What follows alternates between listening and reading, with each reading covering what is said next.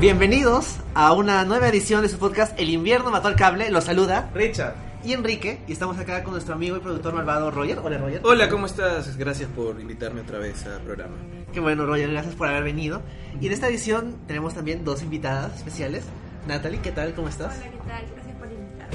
Y Gabriela, ¿qué tal Gabriela? Hola, ¿qué tal? ¿Cómo están? Gracias por invitarme también. Ambas nos han acompañado en ediciones anteriores del podcast. Si no me equivoco, Gabriela, en la edici- eh, cuando hablamos de Bojack Sí, Horseman. yo soy full. obvio. Sí. especial de Boya Horseman. Sí, pero ahora te hemos invitado también para hablar de Game of Thrones. Y creo que asumo que todo el mundo ya ha visto, visto entre comillas, el episodio de esta semana. ¿Por qué, señor? Es que no se ha visto nada. No, no, se ha visto nada. O sea, hemos tenido problemas nosotros para ver de manera clara el episodio y viendo ahí en internet, no ha sido un problema sobre nosotros, no ha sido un tema en general. De hecho, era un miedo que yo tenía sobre el episodio, porque a Game of Thrones le gusta hacer las cosas oscuras.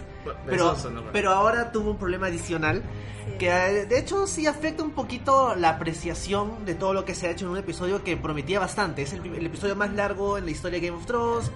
Prometían que iba a ser la batalla más grande. La dirigía Miguel Sapochnik, que había dirigido también eh, la batalla de los bastardos. De Winds of Winter. eh, de Winds of Winter y Hardcore. Ah, sí, Hark. Entonces, de hecho, era, había bastante promesa. Y como habíamos tiseado en el episodio anterior y durante la semana, la promesa no era solo la acción, sino las muertes.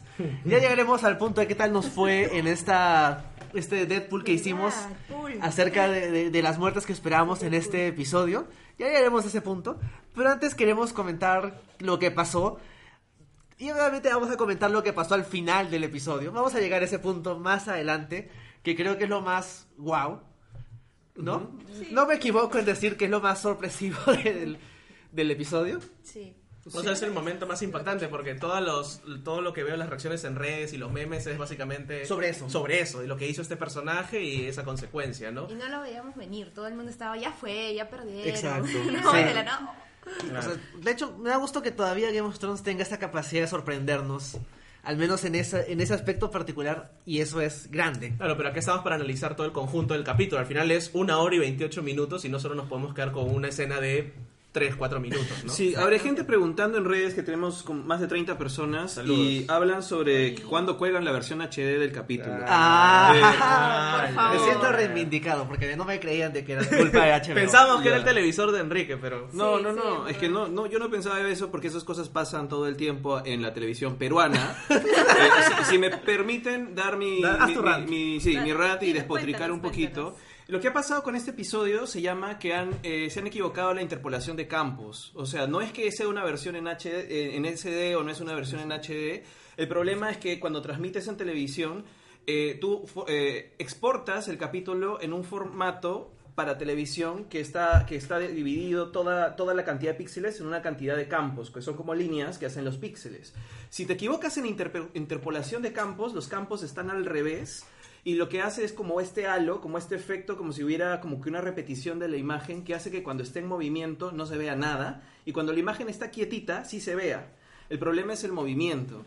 Eso es lo que ha pasado. Cuando yo trabajaba en ATV pasaba todo el tiempo, haces un control de calidad y lo que haces es, ok, se- eh, gente en, por favor, en ingesta, en edición, se han equivocado con la interpolación de campos, por favor, pongan los campos y inviertan los campos y de esa manera lo que hacen es volver a exportar y sacan el capítulo igual. Si tú revisas así nomás y, y caes de pronto en la escena que la cámara no se mueve, eh, no te das cuenta. Pero si caes en donde está oscuro y además hay mucho movimiento... Como eh, en este episodio. No se ve nada. Es el tema. 80% de este episodio, creo. Era el peor episodio en el que podía pasar ese tipo Sí. de problemas. Si hubiera sido un episodio como el anterior, que era pura conversación, Claro. fácil no hubiera sido tan, tan marcada. Es eso. Mi pregunta es, ¿alguno de ustedes ha visto en, en HBO Go? Porque el, el, digamos la exportación para streaming es distinta. O sea, probablemente ahí no hubo este problema y esto solo fue para eh, quien ten- que tiene señal de cable, ¿no? Sí, de hecho, saludos a nuestro amigo Gabriel que siempre se queja de HBO Go. Pero bueno, queremos saber si ustedes compartieron la experiencia traumática, ¿no? Exacto, sí. Estar todo el episodio diciendo, ¿qué es eso? ¿Qué es eso? Sí. Sí. Ahora, es bien interesante porque yo también me negaba a mí mismo que se estaba viendo mal por algún error o de tu tele o de la exportación, como ha explicado bien Roger. Pero sí me, me, me frustra más todavía porque creo que Sapochnik intencionalmente enfocaba al oscuro y a lo negro, porque era una forma de mostrarnos el miedo de toda esta gente, que a diferencia de nosotros, no ha visto los White Ya. Walker, no sabe de qué es. Ah, ¿no? dice que sí, en HBO Go se veía normal a él y otros dicen no, se veía intercortada, entrecortada. Ya, pero entrecortada es un problema de tu, de tu, de, de tu señal de internet. Pero si se veía... No, yo no Claro. claro. así a la gente. No, sí, en Perú no hay buena señal de internet. Hay que decirlo, se tenía que Pero, decir. eh, claro, el tema es que si se veía como nosotros, este, puede haber sido un problema ya demasiado grave. Pero si es solamente en cable, o sea, alguien hizo mal su control de calidad y van a despedirlo, ¿no? O- bueno, ojalá. Claro. Ahora, si hubiera sido de día, igual el problema se vería tan feo o es porque es de noche se ve peor. O Por- sea, yo creo que eso lo agravó, ¿no? Porque ya de por sí es más difícil ver una toma así de oscura. Es complicado. Y además yo también creo que hay un tema que es, o sea, a Miguel Chapoy yo lo quiero mucho y hay tomas de puta madre en este capítulo, pero acá sí siento un problema que siento con los amigos las películas de Marvel, que más allá de que se vea mal o las sombras, la acción es también el defecto de cómo está grabado en el siglo XXI, corte, corte, corte, este, y en un momento yo creo que por más que se vea claro, todo sigue siendo tan caótico que no me quedo con un personaje de 10 segundos para involucrarme en esa escena, sino que Sí. saltamos y saltamos y saltamos. De hecho, justo hoy día veía para prepararme para el episodio La batalla de los bastardos y tenía el mismo problema y es de día. Ujú. O sea, Claro, eh, eh, claro, pero ahí es, ahí es intencional porque la idea es transmitirte ese caos. Acá también, Sí. pero se suma el hecho de que es de noche y no es, por ejemplo, como la batalla del abismo de Helm, que tiene iluminación por algún motivo, Mágica, pero mágica. que ayuda al espectador a ver qué pasa. La luz de luna es. Es una película con Cher. Pero sí, es pero eso no es, lo, no, es lo que, no es lo que decía el director de fotografía. Claro, pero, o sea, también uno tiene que darse cuenta de que en ese momento como espectador no necesariamente te vas a poner a pensar en, ah, la fuente de luz, ¿por qué la Claro, fuente? no- o sea, necesito pones saber nomás. qué está pasando. O sea, eso es como mi prioridad. Sí, Y ya, yo sé que es importante, directores de fotografía no me odien, pero pero, pero también me importa un poquito más ver lo que está pasando que Exacto, justificar. sí. que Claro. hemos visto en, en varias partes, ¿no? Pero es que no hay completas. forma de que esto no verlo sea por una cuestión fotográfica o por la ventisca, como dicen, o por la neblina. O sea, es un problema técnico, es un problema técnico grave. Esperen los, los artículos mañana de gente quejándose y esto que porque es un roche global. tal vez cuando empiece el episodio de nuevo, a medida que vayamos avanzando, lo veamos mejor. Tú dices que lo pueden arreglar. Claro, es que es tan fácil como Tienen poner, invertir campos, pero una vez que ya está en el servidor y estás es, emitiéndolo, no lo puedes hacer. No, Eso claro. tiene que ser antes. Claro, claro. Sí, Bueno, Bueno, Para la, edi- la edición DVD, pues. claro. hacemos un podcast adicional comentando el episodio bien visto. Pero bueno, vayamos, ¿no? Y no hay Sí. tema de cronológico más, yo diría como un tema de afuera para adentro, ¿no? De que poco a poco van cercando hasta que se Sí, meten. o ¿no? quieren, ¿hay algún comentario que queramos ver ahorita antes de empezar con el episodio? Bueno, saludar a la gente, ¿no? a Victoria. Andrés, Carlos, eh, Emigdio, eh, Jacqueline, dice saludos a Silvi. Gracias por poner tu casa para ver este episodio. Oh, entonces- la amistad. Es que es todo un evento, todos han estado con su vino y con sus bocaditos viendo este, este ya se nos acabó el vino. Sí. Ricardo, José Carlos, Victoria. ¿Ves? Mucha gente habla de que querían destruir a Movistar y su cable y todo No lo es culpa de. Movistar. No. Por primera vez. Sí. Samuel dice Aria, ya hablaremos. Miguel Ángel, no, Michael, este, tiene varios comentarios que iremos avanzando con eso. No, José, Verónica. Alejandro. Eh. Alejandro, Diana- Andrés. Andrés dice, los veo demasiado tranquilos después del episodio. Lo estamos procesando todavía. Sí. Somos fríos en este Sí, no podcast. tenemos corazón, amigo. No. Es que no, ni los hosts ni los invitados en este podcast tienes que ser semi-white walker para entrar en este... Claro. Luis García lo vio muy bien, pero entrecortado en HBO Go. Mm. Andrés, otra vez, Lisette, y hay mucha gente que... Que hace preguntas que, hace vamos preguntas, tocando en el sí. camino. Claro. Bueno, creo que vamos a empezar Sí. entonces con, bueno, el opening usualmente lo comentamos porque suele cambiar. Acá no ha cambiado mucho, creo que el hielito avanzó un poquito más y eso. Ya vamos a ver. Y, cómo- ya no va a avanzar más Y ya no va a avanzar Va a más. se acabó. retroceder ahora. Llega el verano. Es verdad, Puede podría ser. retroceder. Sí. sí. Bueno, creo que podemos empezar con la primera escena que es eh, la llegada de Melisandre. Ah, es ¿Sí? verdad, sí, se me está claro. Sí, es sorprendente, ¿no? Porque nosotros decíamos, antes de que empiece el capítulo, estábamos comentando, no, ya no va a llegar, porque como ha resucitado a alguien, tú decías, Roger, ya para qué la van a meter. Y la primera escena es ella entrando, prendiendo las espadas de fuego a los dos. Haciéndole su. dándole su buff a, a los Dothraki. Sí, yo que dije- sirvió para Para nada. que mueran. No para Pero era. Para que vayan, mueran. para que mueran menos rápido, pues, ¿no? Sirvió para efectos visuales en una buena toma. La los, los guionistas le dijeron que te- era para la trama, no Sí, es sí, para. Y se bajaron a Ghost en una. En Sí. teoría. Oye, ¿verdad? No? Yo Sí, supongo que nadie, sí. nadie lo recuerda. Estaba ahí con los Dothraki. O sea, también... O, sea, los- o sea, primero van los. eh, llega Melisandre y en- básicamente enciende los angst de los Dothraki. Y empieza la batalla, básicamente. Se lanzan ellos contra la oscuridad. junto con Yora y Ghost. Y solo regresa Yora y un par de En extras. base de Dothraki, sí. Sí, ahí quedó el gran ejército de Dothraki y O todo esto. ima- imagínense los pobres han venido desde otro continente. Claro. para Racismo, yo Para- denuncio racismo. Para llegar y morir, ¿no? Eso Sí, dice. todos mueren. Y yo ni, ni enterado de, de Ghost, o sea, se consiguió su dragón, adiós perrito, hola dragón. Así, exacto. Es como te quería toda mi vida, pero vete al Claro. Michael dice. Daenerys siete temporadas reuniendo a los Dothraki, todos se van en unos minutos. Daenerys es, el, es un inútil. Hay que, vamos a hablar de Daenerys. Vamos a llegar a. Jon y a Daenerys, los grandes reyes generales del- de esto. Pero sí, o sea, básicamente lo primero que vemos es que llega Melisandre, hace su hechizo y marchan los Dothraki y ahí empieza básicamente la batalla, ¿no? Claro, más uno en su golpe de espada con critical de quemaduras, igual no funcionó. Claro, y ahí el problema con los Dothraki es que no los hemos conocido, a diferencia, por ejemplo, el ejército de Dani, que a través de Grey Worm vemos... Por lo menos uno, ¿no? Claro, por lo menos uno, y nos involucramos, y hay tomas bien interesantes con Grey Worm y lo que le pasa. En los Dothraki es carne cañón, literalmente, entonces... Ni uno tiene nombre. No, son personajes intercambiables y muertos, y más es para que nosotros conozcamos la dimensión de la batalla, ¿no? Los mandas a los más bravos primero, ves que mueren súper rápido y dices, uy, están fregados. Bueno, con un efecto además súper barato, ¿no? Porque, Acá dicen o que- sea, oscuridad total, concierto con celulares. Acá dijeron, no me acuerdo quién Sí, dijo. alguien dijo conciertos con celulares. que se van apagando. Sí, y se van apagando. Y ya está, porque de esa forma dices, a todos los Dothraki los han matado de una. Y ya está, ¿no? Sí. La amenaza es grande. Claro. Aparte, es Carlos mágico. O sea, que se apaga cuando te mueres, se apaga cuando se cae. ¿Cuál es la Ah, regla de ese ¿verdad, fuego? no? Se apaga buena cuando se muere, ¿no? Sí, justo hemos hablado antes de la magia en Juego de Tronos y es de- magia suave, no les importan las reglas y se inventan para la conveniencia y la trama. O sea, no, no, no es parte importante de la trama. Entonces, poéticamente decidamos que se apagan cuando se mueren. Cuando se apaga su vida. Ah, de la vida, sí. Sí. Eh, todavía hay gente comentando sobre lo de la calidad. Lo explicamos hace un, hace un rato. O sea, es un tema que va más allá de sus televisores, Más allá del director también. más allá del director, más allá de Telefónica o claro, con quien tenga su cable. Es un problema interno de la exportación. Es un problema de HBO. Sí. Sí, bueno. Sí, pero bueno, en todo caso la batalla sigue avanzando, los Dothraki fueron y avanza el ejército y hasta ahora no veíamos ni al Night King ni a los ¿cómo se llaman los sus sus White jinetes? Walkers. Los White. Walkers, ¿no? Y avanzaba el ejército de ¿cómo se llama? Wicks, ¿no? Wicks, sí. Los Wicks, ¿no? Estos Los Walking Dead. Ahí también hay Muertos. los comentarios que decían de la sensación de estar viendo una película de, de zombies, ¿no? Que este capítulo ha saltado de género en género, hemos visto algún tipo de género que no veíamos, ¿no? Escenas de terror, escenas de horror, y eso vamos a ver cuando hablemos de Aria, ¿no? Pero por ahora era batalla random, gente muriéndose sin que muera ningún importante, y eso también sería bueno, porque todo el mundo hablaba de que acá se van a morir 15, se van a morir 10, y por ahora no. Sí murió un importante en esa batalla. El perro. No, Ed. Ah, Pero- eh, no me por eso acordaba. O sea. ¿acaso estamos ofendiendo a gente con lo de Ghost vía, creo que a Michael, diciendo que si no hay cadáver no, no, no se Eso es verdad también, ¿ah? Pero, Para ¿qué? los- Pero ¿pero dónde se fue Ghost? Claro, ¿dónde estuvo todo el ¿Qué rato escondido? O sea, si yo viera un montón de zombies viniéndose a mí, agarro una colina y me voy volando lejos, ¿no? Que también yo dije, ¿por qué nadie de estos huye, no? O sea, De tenemos hecho, a Yora volviendo, pero no huye. Sí, bueno, yo no me voy a ir. Llora, llora, llora. Sí, yo era- no- o sea, no- de hecho, no me sorprendería si es que hubiera algún momento en que los Dothraki que no se murieron ahí dijeron, yo me voy, o sea, Sí. yo qué hago acá. La pico. Voy a hacerle caso a la reina dragón, me ha mandado a morir con zombies.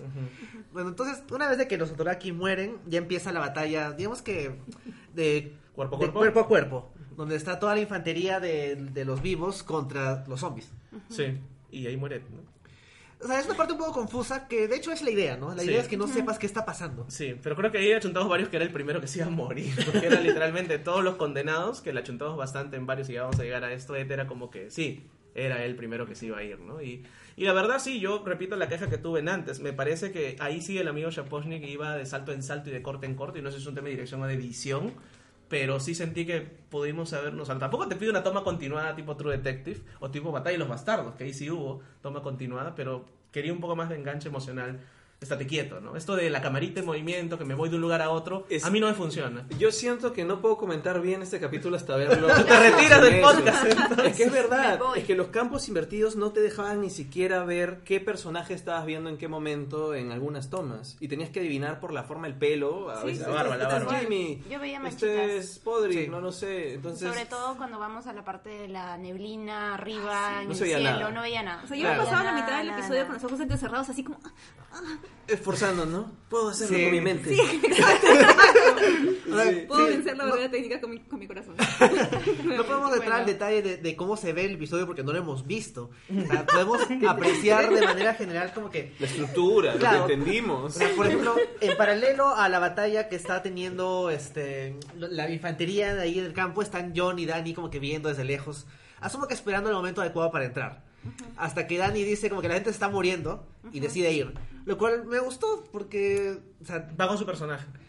es, es- Impulsiva. es- no, es sensata. Porque ellos No, tenían... no es o sea, impulsiva, pero bueno. de nada les servía guardar el dragón. Claro. De hecho, no hubo ningún, ningún este, ninguna desventaja del hecho de que hayan llevado los dragones. Solo que el plan de esperar a que salga el rey de la noche, que asumo ese era el plan, Claro. era un poco tonto. A mí me gustó que Dani diga como que no, los muertos están acá. Y fue y comenzó a quemarlos y como que se iluminó un poco la pantalla también. Claro, Claro, gracias, gracias. Y lo que hizo que John quede más mal de lo que ya está quedando en el capítulo. Y lo que va a Es quedar inservible, es inservible, John. Pero bueno. el tema de su estrategia bélica realmente no me queda claro. O sea, como por... Sí, o sea, los muertos se están acercando. ¿Por qué mandas a los Dorothaki con sus espaditas de fuego a morirse? Si tienes dragones, antes de que maten a nadie. Claro, si la idea era iluminar el campo de batalla, los dragones lo hubieran iluminado mejor. Bueno, pero eso es un tema con las, las batallas de, de Juego de Tronos en general. ¿ah? La batalla de los bastardos no tiene sentido, bélico, o sea, no tiene sentido estratégicamente en absoluto. Y acá vemos que hay más cosas, pues, ¿no? O sea, si tienes un dragón, ¿qué haces guardándotelo, no? O sea, también tiene críticas las batallas. Y la batalla de los bastardos, por ejemplo, hace dos podcasts también tuvimos ese enfrentamiento con algunos oyentes. Enfrentamiento es una forma de decirlo. Porque la batalla de los bastardos está considerada como uno de los mejores capítulos de la serie. Y a nosotros no nos gustó. No. O sea, me acuerdo que acá lo comentamos y a ninguno de los tres, por ahora que lo comentamos, no nos gustó. No sé si a ustedes les, les, les gustó. Les enamoramos como, como la gran batalla de Game of Thrones. No, Le, le soy honesta, o sea, me, me he desensibilizado hasta tal punto que ya ni me acuerdo. y narrativamente no tiene mucho sentido incluso esa batalla, a diferencia de la batalla de Blackwater o a diferencia Mira, de otras batallas. esta batalla tiene más sentido Sí, que, la batalla de los bastardos. O sea, de, de alguna forma hay unas dos o tres estrategias que, que, que son planes elaborados La- que tienen lógica. Cuando ¿no? encienden el La foso, trinchera, la claro. trinchera, eso me gustó bastante, porque lo tenían bien pensado. Claro, no pensaban que se les iba a ocurrir algo a los zombies, pero hasta ese punto estaba bien pensado. Claro, es más, estaban listos para hacerlo, pero se congelaron las trincheras. Entonces, ese es el No, tema. y Dani no los veía, pues. No, no los veía. Porque ellos, ellos necesitaban el dragón para encender las Claro, trincheras. es las trincheras, no, al revés, eh, es al revés. Tenían que guiar a los dragones de vuelta, iba querían usar el fuego para que, hey, estamos acá, porque Dani estaba perdida en la neblina. ¿Y podemos, podemos hablar de esa escena? De la neblina, sí, sí, sí. no, Eso- de esa escena de la encendida de las Ah, trincheras, ya. porque me pareció súper interesante a Melisandre y cómo ella misma sudar de poder hacerlo, ¿no? Sí, le, le- se demora un montón. Se yo entendí que era porque dudaba hasta de su mismo poder de poder hacerlo. Y el Bueno, miedo o que a estoy matar, bien. ¿no? Los que le- les encendió la sangre a los Dothraki y los mandó a su muerte. Claro. Pero Sí. sí. Y bueno, Melisandre siempre ha tenido la duda de que realmente el Señor de la Luz le ayude o no. Eso, eh, eso bueno. iba, eso iba, Sí, ¿no? La duda, el miedo, y ese momento es bien bacán por Carris Van Houten y por Sapochnik. O sea, ahí sí el tipo me demuestra que más allá de render y todo esto, o sea, lo O sea, bien. igual por mi lógica de RPG y videojuegos, yo sé que se demora uno en conjurar un... un- un este- Pero es magia blanda, no les o importa No se acá. en Pero no corrió. 20 angs, no, Porque 20, no se digo fue- 200. ¿Por qué caminaba despacito? Es como que... Ah, sí, yo tampoco entiendo. Eso es lo drama. Pero es Pero suspenso. es el drama o sea, este, este sí. capítulo, lo que sí le agradezco otra vez al director y a los guionistas, que no queremos mucho porque son los showrunners, este, sí ha habido momentitos, dos, tres momentos de tensión, sobre todo con Arya y con Melisandre, que han demostrado ser lo mejor del capítulo. O sea, yo creo que es un capítulo que a pesar que es una gran batalla, la batalla más cara de la televisión a nivel histórico, los mejores momentos del capítulo son los momentos chicos. Sí. los momentos de un personaje en un cuarto o una sorpresa, no la gran batalla, o si no vamos a hablar ya de la danza de dragones, porque yo quiero hablar de esa escena. Entonces, Creo que yendo en orden de la batalla, podemos decir de que pierden, o sea, los aplastan los zombies Sí. y tienen que retirarse. Y ahí ya. Me parece que las- el episodio se hace muy bien el trabajo de mostrarte esa desesperación de ya fue todo, o sea, ya todos hay que meternos al castillo. y, y yo ahí estaba seguro que se moría Greyborn cuando comienza a decirle a los Ansalit que tienen que cubrir la retirada. Sí. Y dije, acá se muere. Sí.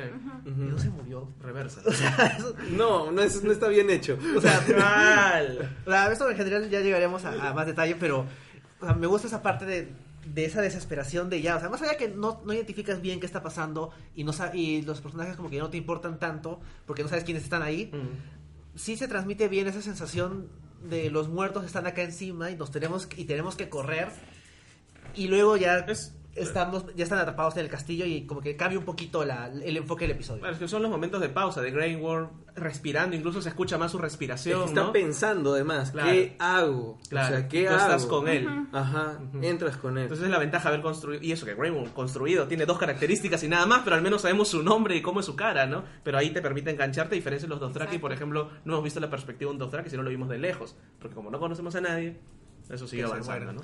Eh, solamente un paréntesis. eh, Michael, es verdad, o sea, eh, Melisandre no puede correr porque está tía, dice. O sea, solamente Bueno. está transformada.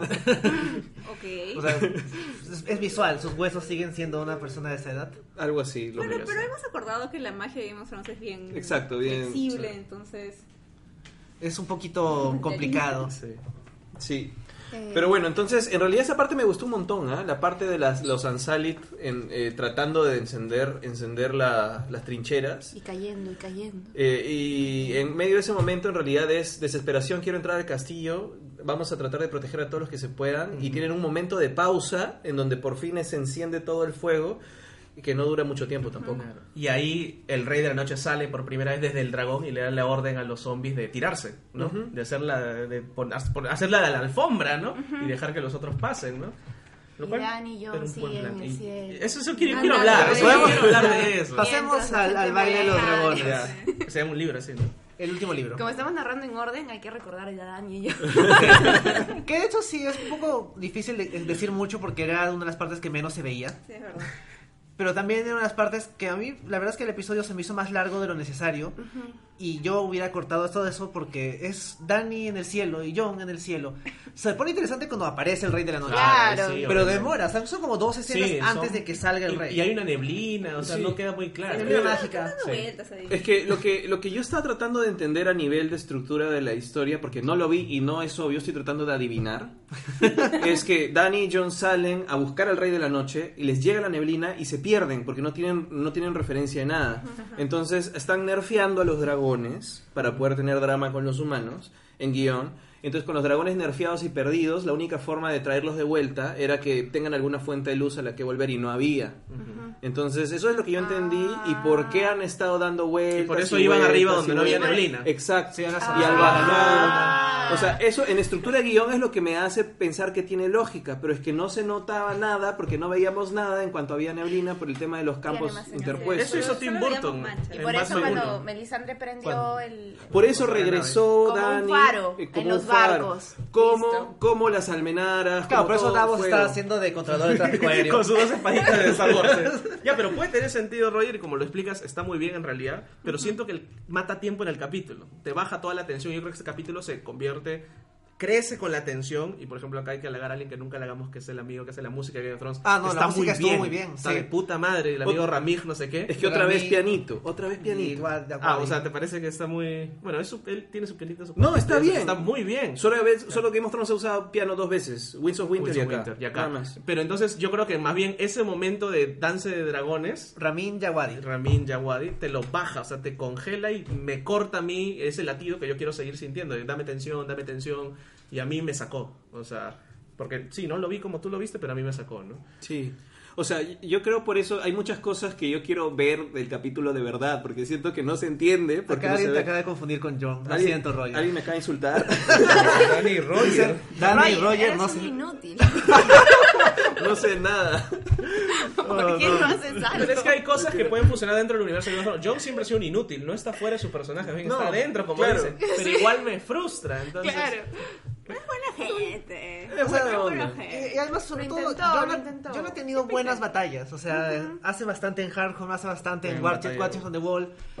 En Batalla de los Estados frustra, pero bueno, o sea, Se, baja Ramsey. Sí, por lo menos al baja. final es el que queda ahí. Claro. Y acá está medio perdido. Sí. Pero bueno, o sea, siguiendo con el ya hemos hablado un poquito de la parte en que Melisandre enciende la trinchera y es un buen momento. O sea, a mí me gusta esa.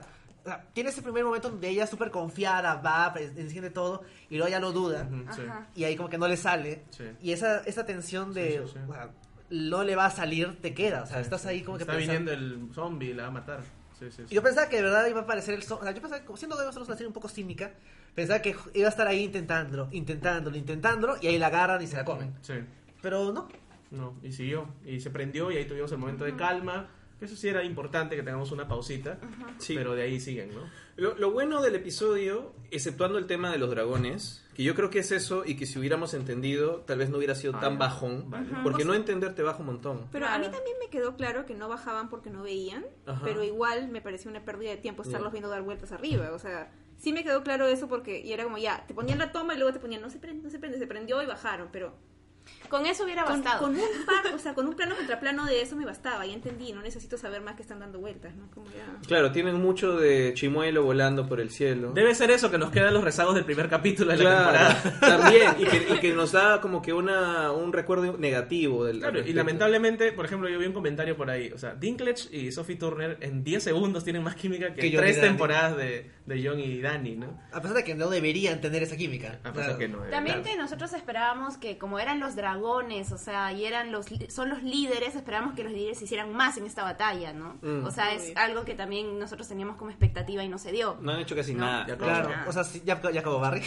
Saludos, O sea, Barry. claro, yo, si yo fuera un soldado random de, de Winterfell, diría, o sea, que, que Arya sea la nueva reina. Claro, es como que le los dragones a ella. Es como el partido este del mundial que Messi no hizo nada y Marco Rojo metió el gol. Es una suerte de área. Entonces, es tan inútil como eso, que los grandes, los top players, no hicieron mucho, la verdad. Otra vez, O sea, de bacán hecho- el guion, pero me baja un poquito. O ¿no? sea, igual sí, este, efectivamente los dragones llegan y Dani quema un montón de tipos cuando finalmente llega. Y creo que si, si yo tengo que elegir alguno de los dos, en este episodio me gustó más Dani que, que John. Sí. Palabras eh, Di- que no pensé escuchar en Exacto. este Mató al Caballo. Sí, o sea, a mí me sorprende.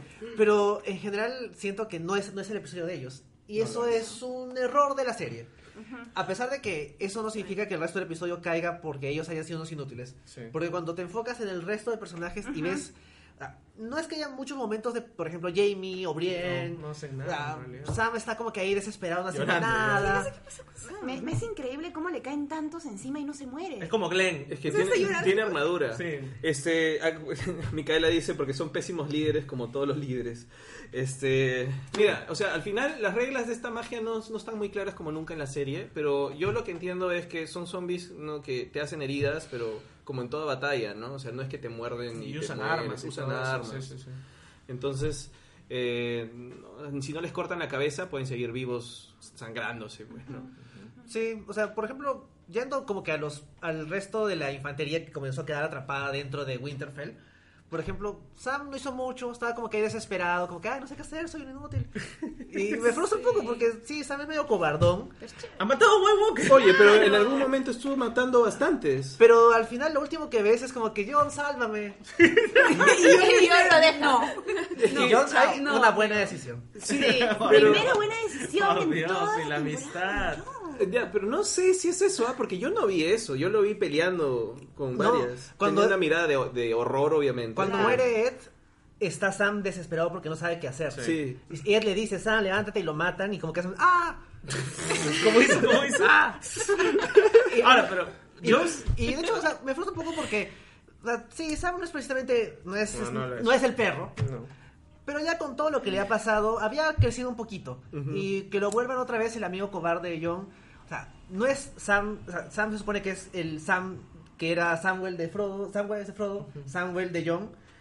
Y Samuel, o sea, Samuel siendo la mitad de tamaño ya lo hubiera matado. No, él nunca arruga Samuel. de Ah, Frodo. no, Samwell de Frodo, de, Frodo es el- Samwise. Samwise. El Samwise de, de- del Señor de los Anillos es el verdadero héroe del Señor de los Anillos. Sam- sí, Claro, y esa sensación, el capítulo anterior, Sam Tarly dijo, no, yo voy afuera, voy a pelear. Liana dijo lo mismo. En este capítulo, Liana bien pagado y Sam no hizo nada.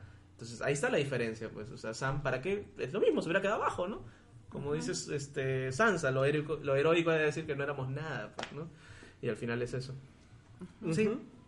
Bueno, Sí. algo más de los personajes que están ahí como que tratando de sobrevivir en esa parte. O sea, antes de entrar a las escenas individuales. Y antes también de bajar a las catacumbas.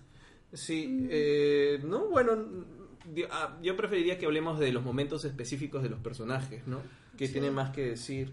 Sí, Pero o no sea, tantos tampoco. O sea, solo a mí me queda esa sensación de que Game of Thrones ha querido comprar esta, esta pelea de hacer como una, una batalla espectacular que todo el mundo se va a acordar. Pero yo creo que la fortaleza de la serie realmente está en los pequeños momentos humanos y en las conversaciones. Y pierden mucho en eso, ¿no? Porque en el fondo a mí no me importa tanto ver a miles de personas muriendo, me importa más ver a estas personas a las que ya les tengo apego. O sea, Cersei, Uy, Madrid le está de acuerdo. Cersei. No, me- no quiere que diga Cersei. Digo, como Cersei en Blackwater, dices. O sea, en la Claro. batalla de Blackwater. Claro, esa parte que está con. Sansa tomando vino y hay un Ajá. paralelo en ellas, claro. Y en Blackwater en realidad vemos varias escenas de Mecha, pero nos acordamos de Facta King y de Cersei tomando el vino y qué sé yo. No, no nos acordamos de la espadita y la espadita. Eso ¿no? Es que eso no es lo importante. No lo es. Y eso lo hemos visto al final del episodio, ¿no? Con, o sea, las escenas individuales Sí. de cada uno de los personajes, cuando ya creemos que todo Ya está no, hay tan- ya no hay tanto el problema de no veo nada porque todo se va dentro del castillo, ya no salimos. Por eso yo también creo que la primera media hora del capítulo es la peor. Ajá. Y yo creo, estoy casi seguro que es más allá de los temas visuales.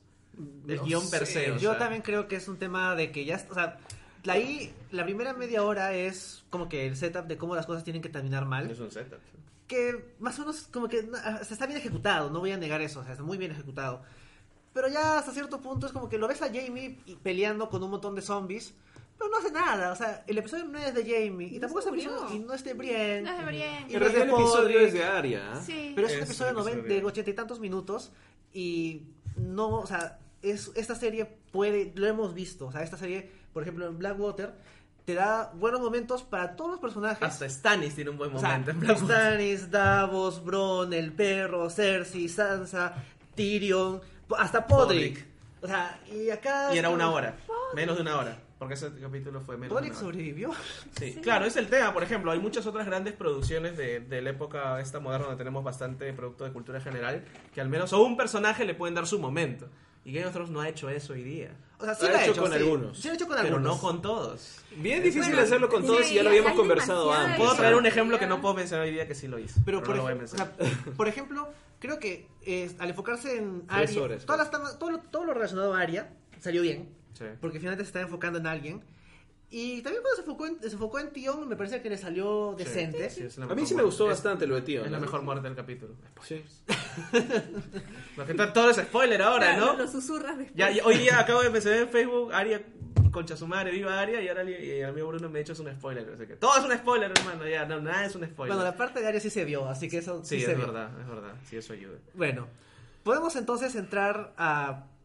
Vamos a cerramos toda la trama de las, de las criptas, creo, para ya enfocarnos en otros temas. Sí, solamente quiero decir a todo lo que tú has dicho que como realizador así me a mí sí me duele, o sea, yo siento que necesito ver el capítulo bien, o sea, todo el- no podría despotricar completamente cuando siento que no lo he entendido, porque cada plano vale y hay montones de planos que no he visto. Claro, pero ya pasamos a la discusión de la parte que ya no tiene tanto ya que ver con estamos eso. No, igual todo el todo el capítulo no se ve, todo pero- el capítulo. pero hay cosas que sí los entiendes. Claro, o sea, no, no creo que... entiendes, pero no lo ves. Sí, claro, pero yo creo que hay una diferencia bastante grande de la experiencia de estar así, como Sí, que no claro, entiendo sí. nada Sí, versus sí, cómo sí. me conecto emocionalmente Sí, con todo es que bien, desconectas, ¿no? Bueno, desconectas cuando no le ves claro. el rostro o no ves ojos de personajes. Es como cuando dieron Pero, por en castellano.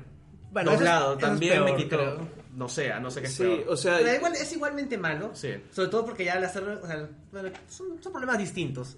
Porque igual tampoco criticar el doblaje es un poco difícil porque hay gente que no, no, no, no- Ah, ya, bueno, ya. no puede Sí. leer las- los subtítulos, entonces es, una- es un tema complicado. Pero en todo caso, o sea, digamos que hay menos problemas adentro. O sea, sí te entiendo Sí. y entiendo la molestia. Pero por lo mismo que los planos son más fijos. O sea, Sí. a eso me refiero. O sea, si no he, vi- no he visto la mitad del capítulo, porque la mitad del capítulo es planos en movimiento. Sí. Y no los he visto. Sí, sí, sí. Entonces, es, eh, si estoy desconectado con esa parte emocionalmente, que es lo que vale, obviamente no me va a gustar y no me ha gustado. Claro. Entonces tendría que verlo otra vez para poder comentar de verdad. Antes de eso, este, nos, dice- nos comenta Luis García que él apostó que Tío no iba a morir y perdió. Y yo me acuerdo porque lo comentó Pero en el Facebook. Sí, yo también pensé que iba a morir. Pero iba a No, él morir. pensaba que no. Ah, ya. Solo falta. Seguro él dijo que PPK iba a terminar su gobierno también. o sea. Ya, Pero bueno, seguimos. ¿Qué otros personajes? Ya. Pasamos en todo caso a cerrar todo el tema de Sansa. Ya, en la cripta, abajo. Sí. O sea, no pasó Sí. tanto tampoco. ¿no? Hay un momento interesante que tú lo telegrafiaste y miraste y lo entendí después, y que era el cuchillo, ¿no? Sí. El cuchillo de Chekhov que Arya le da a Sansa y sabemos que Sansa nunca iba a pelear. Y te da a entender Sansa cuando están ya con Tyrion porque ya despertaron los, los cadáveres de los Sí, Stark. o sea, todo el mundo, lo que todo el mundo lo que todo el mundo decía era cierto, el peor La lugar gente para en las criptas se iba a Sí. levantar. Incluso la que contaba cuentos. y Sansa estaba con Tyrion y sacó el cuchillo y de verdad se iba a suicidar. Y ese O sea, momento, no esa, esa si- milésima de segundo me gustó. Eso no, no, no lo tengo No tan seguro. Yo lo leí así. No, yo lo leí como si de verdad iba a pelear hasta el último Yo lo leí como el algo, ¿ah? suicidio. O sea, hay- yo lo leí por el, por el suicidio porque me acordaba de Blackwater y todo el De tema de Cersei. Cersei. Que ella de todos modos sí se iba a suicidar si no Sí, llegaba su a hija. Pero es que el suicidio, para que sea efectivo y no la levanten como muerta, tendrían que cercenarle la cabeza y Pero a ella no le importa, así, pues. Lo que, cuando tú te suicidas, cuando estás en un extremo, solo te importa no ver lo que va a pasar. A ella no le importa Claro. si se levanta o no. O sea, sí, a Alan no le importó todo lo que vio. No íbamos a mencionar a... Lo siento. O sea, yo lo leí más como que vamos a pelear, bueno, ya fue la vida. ¿Y por qué Tyrion no. se Yo, yo escapa? yo también no se No, escapa. o sea, ¿Ves? No hemos entendido igual el capítulo. Pero no sí se vio ve. esa parte, Roger. Esa parte No, sí se vio. Hubo un momento en que hay una persona corriendo y dije, ese es Tyrion corriendo. Tyrion. Y no era O sea, Tyrion corriendo porque luego estaba ahí en las O criptas. sea, serie. era Tyrion, por razones obvias. No era Tyrion. Porque estaban ahí en las, en las criptas. No, o sea, lo que yo entendí es que estaban atrapados ellos detrás de una tumba. Sí. Ajá. Y está, está ese momento donde es cuestionable o no de que iban a suicidarse o iban a salir a pelear. Y luego corren y Donde llegan a donde está Varys con el resto de gente. Y ven a la gente y ahí se les arman de valor. Eso es lo que yo entendí, ¿o no? Hay cortes y ya la no, gente no vemos siendo más. niños, ¿no? Pero, a ver, hagamos sé. una votación. ¿Quién entendió suicidio? Yo no entendí. Yo Yo no entendí suicidio. Yo también, pero también, o sea, Tres es, es complejo. O sea, no me que- no Pues queda sí tan es claro. complejo. O sea, ya, sí, es complejo. o sea. La moraleja de la noche. Sí. Bueno, A ver, pero, pero, más allá, más allá de- del tema de qué decidieron, o sea, la escena en sí, o sea, la, idea en sí de, más allá de todos los diálogos que tienen ellos y Tyrion chupando mientras el resto está peleando. Y hablaban de su matrimonio. Que Sí. Es una escena bonita también en el sentido de que, o sea, sí, pues el matrimonio también es un desastre. Y Sansa le dice, eres el peor de los... Eres el mejor de todos los peores, ¿no? Sí. Y, o sea, pues, qué buen complemento, pero no era nada. Pero eso, esas cosas es lo que destaca Game of Thrones. Más que el cruce de espadas, es el, el tema de los personajes enfrentándose en sus últimos momentos, ¿no? Y eso estaba bacán. Barry no tuvo eso, por ejemplo, creo que no abrió la boca en todo el capítulo. Y Missandei sí abrió la boca para decir que, bueno, ella defendía y era leal a Daenerys, a diferencia de Tyrion, que más o menos te queda claro el capítulo que se va por donde se va, ¿no? Eso me gustó. O sea, me, me gustó que Missandei diga como que, oye, está- estoy acostumbrada a que hablen mal de mi jefa, pero Claro. tampoco tanto. porque Tampoco, tampoco. Está haciendo algo. Claro. O sea, está haciendo bastante. ¿Y Sí. sabemos en qué está Missandei? ¿Sobrevive? Yo Tampoco, entiendo que No sí. sabemos. No, yo no, no, o sea, no la Bueno. volvemos a ver. Se quejó y se fue. Yo asumo que todos que están en las criptas, o sea, personajes con nombre sobrevivieron. Por armadura de personaje. O sea, no, lo- no, no, o sea, Pero la vimos en el avance, creo que la vimos en el avance. ¿Ah, sí? Pues ¿O no? No la imaginé. No, Bueno, creo que sí, entrando a, a Red Keep, ¿no? Yo tengo una pregunta nuevamente sobre cómo funciona la magia de este mundo. No, no debo hacer esas preguntas. O sea, pero puedes ¿cuál, es, cuál es la pregunta? ¿Cómo miércoles un esqueletito logra romper la, la, la, Tumba la piedra. roca? La, sí, sí, ¿cómo? Eso sí es una buena pregunta. esqueletito, o sea, como yo no puedo hacer Pero es cierto que probablemente tiene unos rompen. 50 años de muerto. Magia Madre suave. mía. O sea, en, en principio no, no tendría por qué tener los huesos eh, con coyunturas, ¿no? O sea, ni tendones como para que se muevan. No, ya, ok, pero digamos que acepto eso. Acepto que el Ya. esqueleto puede moverse por magia. Pero que un hueso supere roca. Así es. O sea, es como si los muertos de abajo hubieran, se hubieran bajado el muro. No, no tiene mucho sentido, guarda. Sí, ya es un tema de que tenemos que aceptar la serie. Le damos la duda a la serie, ¿no? El beneficio de la duda para, para seguir creyendo en este mundo, ¿no? Sí, además, bueno, el tema de, la- de las criptas, todo el mundo ya decía, fue un mal plan. Sí. Pero como nadie importante muere, no lo siento tan grave, es como que, bueno, o sea, sí era un mal plan, pero... O sea, yo más bien siento eso, la ausencia de muertes importantes. En este capítulo se han muerto tres personas importantes y nada más. Tampoco pedía que me des 15, pero no tres. Ah, Bueno, para ir adelantando, tú en promedio, ¿cuántas personas dijiste que iban a morir en este 15. episodio? Ah, 15. su madre. Y luego me arrepentí y dije, no, van a morir 10. Ahí está mi listita. ¿Todos tienen No su si- lista de muertos? Sí, yo Sí, hice sí, 17 muertos. Ah, yo no hice. Yo, a- a- asumiendo que Ghost está muerto, ver, eh, tengo 12, 12. 1, 2, 3, 4, 5, 6, 7 de los que teníamos en la lista. Y también asumiendo que los que dragones, los dos dragones viven, porque Están creo que vivos los dos, están sí. vivos los dos. sí. Yo maté a Raegal acá. Sí, pero eso Y de hecho- Cayó, cayó. Cayó. Eso lo discutíamos Esas durante el sombras episodio. esas eran sombras Raegal. He adivinado 6. Acá- De los 15, 6. Defienden de que Bran, el constructor, construyó las criptas con, con misterios y encantos, pero esto es buscarle demasiado. Yo creo que ya quedó claro que Bran es un inútil, ¿no? O sea, No, no, no, del otro Bran. Ya, a ver. A ver, yo no he hecho mi. Yo no he hecho mi. A ver, Tu- cuál- tu cuál- conteo. Sí, Sí. pero creo que vamos a ir viendo también qué comentarios Sí. vamos recibiendo. Hay, hay varios, hay varios, a ver. A ver, Hay un montón. desde, creo que nos quedamos en el de Luis que hablando acerca de que decía que Tion no moría. A ver.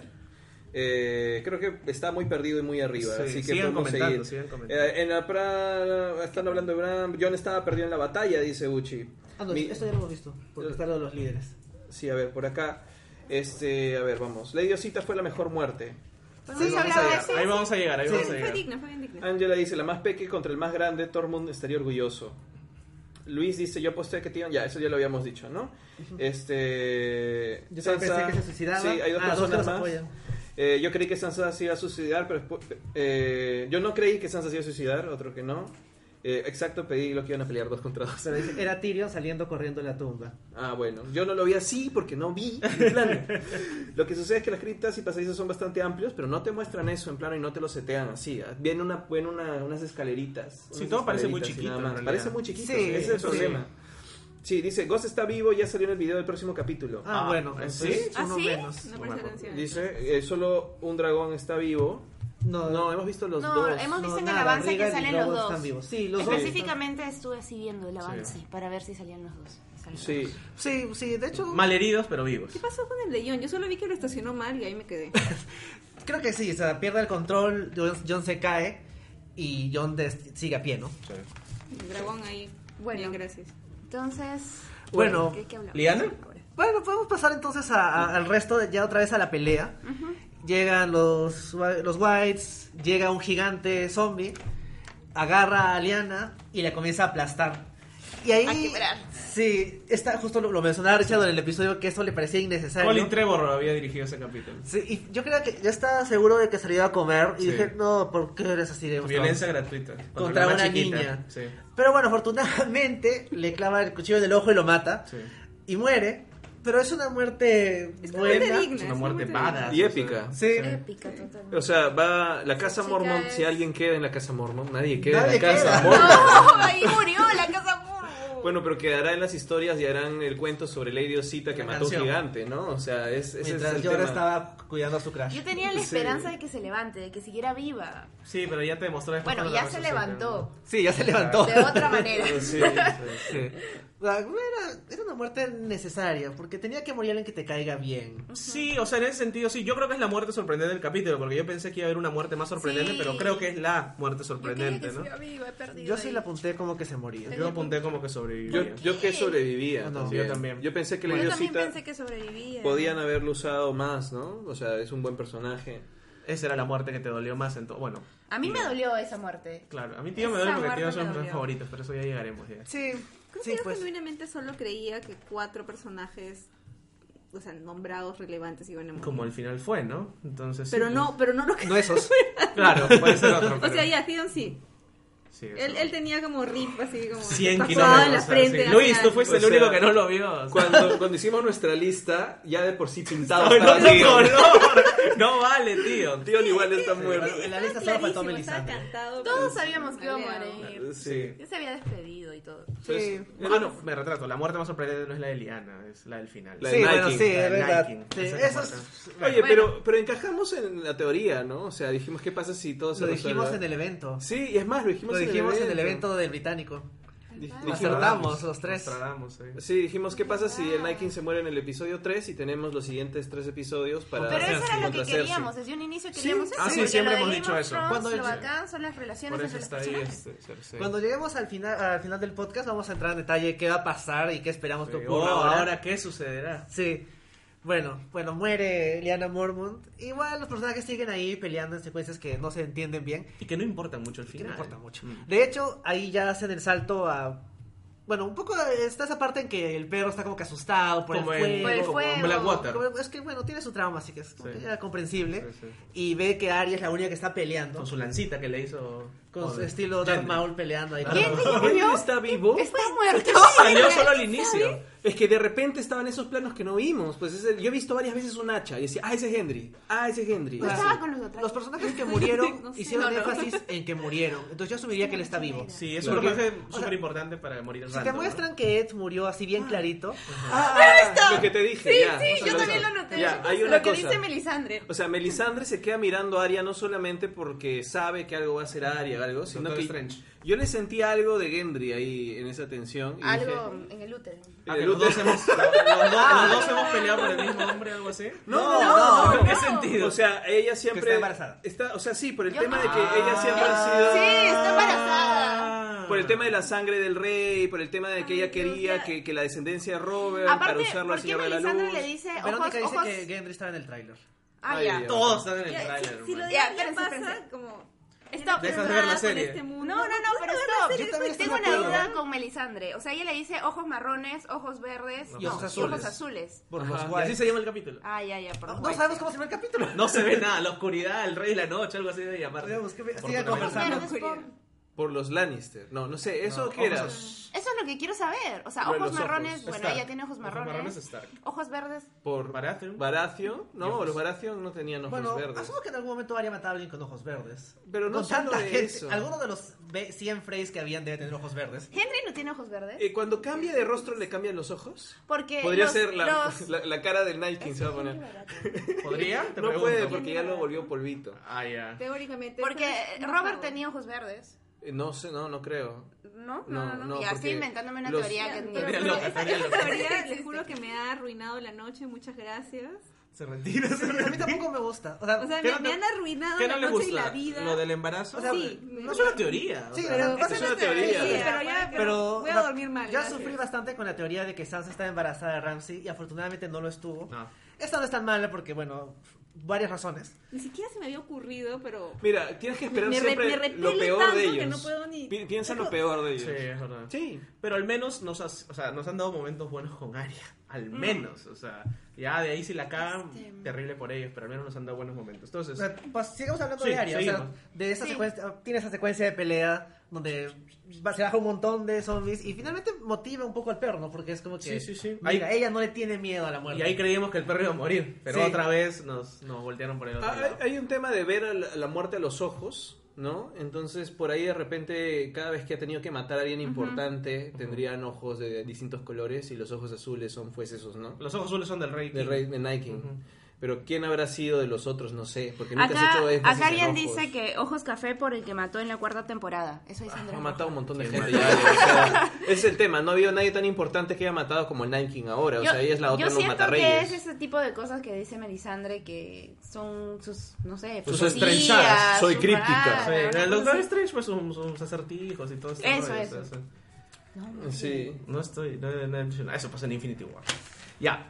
Eh, Entonces- estábamos hablando de Aria, no sé si querían hablar de esta secuencia que ella tiene sola, La de tipo terror. La Jurassic de- Park, sí, que se esconde Jurassic en la, cocina, que sí. se esconde en la cocina. Que seguro Spielberg la agarró a otro lado y como no hemos visto esa película, decimos, Ah, Jurassic Park. José Alberto dice que los ojos verdes son por Frey, ojos marrones por Meñique y los ojos azules por el Rey de la Noche. Puede ser. Puede ser. Ah, Habría que ver. lindo, a- lindo, me de encanta. David Bradley, qué color de ojos tiene. Si no le pusieron ojos encima. Puede ser, puede ser. La escena de Aria corriendo y escondiéndose en la biblioteca es muy buena. O sea, y sí es, es otra película, es una película de terror, ¿no? Porque la tensión te la crees. Sí, otro Sí. género, en verdad. Sí, Pero- lo es, pero yo agradezco que hayan estas pequeñas cápsulas de momentos que parecen de otro lado y que están integrados a la trama. Además, porque es Arya escondiéndose, porque a esa altura del partido ya estaban alrededor del castillo en cualquier lado, salvo en la cripta. Entonces, calza con el- lo que está sucediendo, con el guion es orgánico y el momento está muy bien construido. Incluso su momento Spider-Man 1 tiene, con la sangrecita. Ah, sí, que va Ah, sí, cayendo. sí. Sí, que va cayendo. Juega muy bien la tensión, ¿no? Sí. Sí. Y luego ya la ves correr. Y se encuentra con el correr. perro y con... ¿Cómo se llama Espadita Fuego? Nunca Beric. me acordé. Beric Dondarrion. Nunca me acordé su nombre. O sea, en general toda esa secuencia de, de- de terror me gustó y también cuando finalmente se encuentra con el perro y escapan y todo esto. Me parece interesante porque te enfocas en los personajes, ¿no? Sí, sí, sí, y en, y en algo que has construido a lo largo de toda la serie, que es el sacrificio, porque el perro sí tiene el corazón blandito por Ari y le decía, vete, vete tú, vete tú, la cargó, la llevó, y Beric también, ¿no? Y al Él final... se puso así, Claro. siendo acuchillado. Él hizo la de Gran ¿Cómo Pícoro, se abrió el al brazo, se murió. de- La de. Pícoro. Se teletransportó, llegó a la puerta. Sí, de ahí se fue arrastrando. De la nada, entró. Eso sí fue gracioso. Sí, ¿no? nos reímos O sea, todos. Voluntariamente. O sea, de hecho me, me dio risa también, pero como que funcionaba porque Beric se ha muerto ocho veces, o seis creo. Teníamos que ver que ya no se iba a Que levantar. ahora sí es como que ya, ya, la definitiva. Claro. Y finalmente cuando Melisandre dice que dice ella que ha cumplido el señor el, el señor de la luz lo- le dio una misión algo así. Ya está. Y ya la cumplió. Estaba más o menos implícito de que simplemente era salvar a Arya. Y en ese momento es como que ya salvó a Arya, que es un personaje importante. Pero ahora Pero tiene luego más sentido. más sentido porque finalmente Arya es la que hace todo el trabajo. Claro. Y que le dicen, hoy no. Eso fue lo que dijo. Y de ahí se va por Y la se otra desapareció Aria. Y No today, no today. No, no today, ¿no? Claro, o sea, no. es como Infinity War que, que Doctor Strange le dice de los millones, 14 millones que he visto, solamente hay una opción. Pero, Eh. o sea, esto de que Aria se fue en ese momento fue gracioso, pero, o sea, estuvo bien porque luego nos distrajeron con un montón de otras secuencias y escenas interesantes que nosotros ni nos veríamos venir que Aria iba a ser la que iba a destruir el Sí, reino. sí, porque da la impresión que Ivy ya no la veíamos, ¿no? Se escondió debajo de una montaña, qué sé yo. O está ¿no? peleando con zombies Claro, pues, claro. sí. Sobre No todo sé. porque tratan de, de distraerte con la atención de John contra el dragón, que no hace nada al final de cuentas. eso, Ves sí. destrucción, yo John- sentía que era Elder Scrolls con un dragón. ¿Podemos hablar de John o terminamos con Aria? Ah, volvemos a Arya Ah, ya, para está hablar del bien. Night Del King final, Luego de final, Jon, luego de Porque Jon. creo que ya hemos hablado de la parte intermedia. de Ajá. Arya. Sí. Bueno, John. El rey del norte, Azor Ahai, Azor el príncipe prometido. Pero yo siempre sido un idiota, o sea, dentro O sea, del de hecho, personaje. ah, Pero ¿por qué Ahora- tanto odio? O sea, ya, ok, no es lo máximo. Pero hablemos de lo que hizo. Cayó con su dragón. Su, su dragón murió, no sé. Se quedó herido. Se quedó herido, se quedó herido.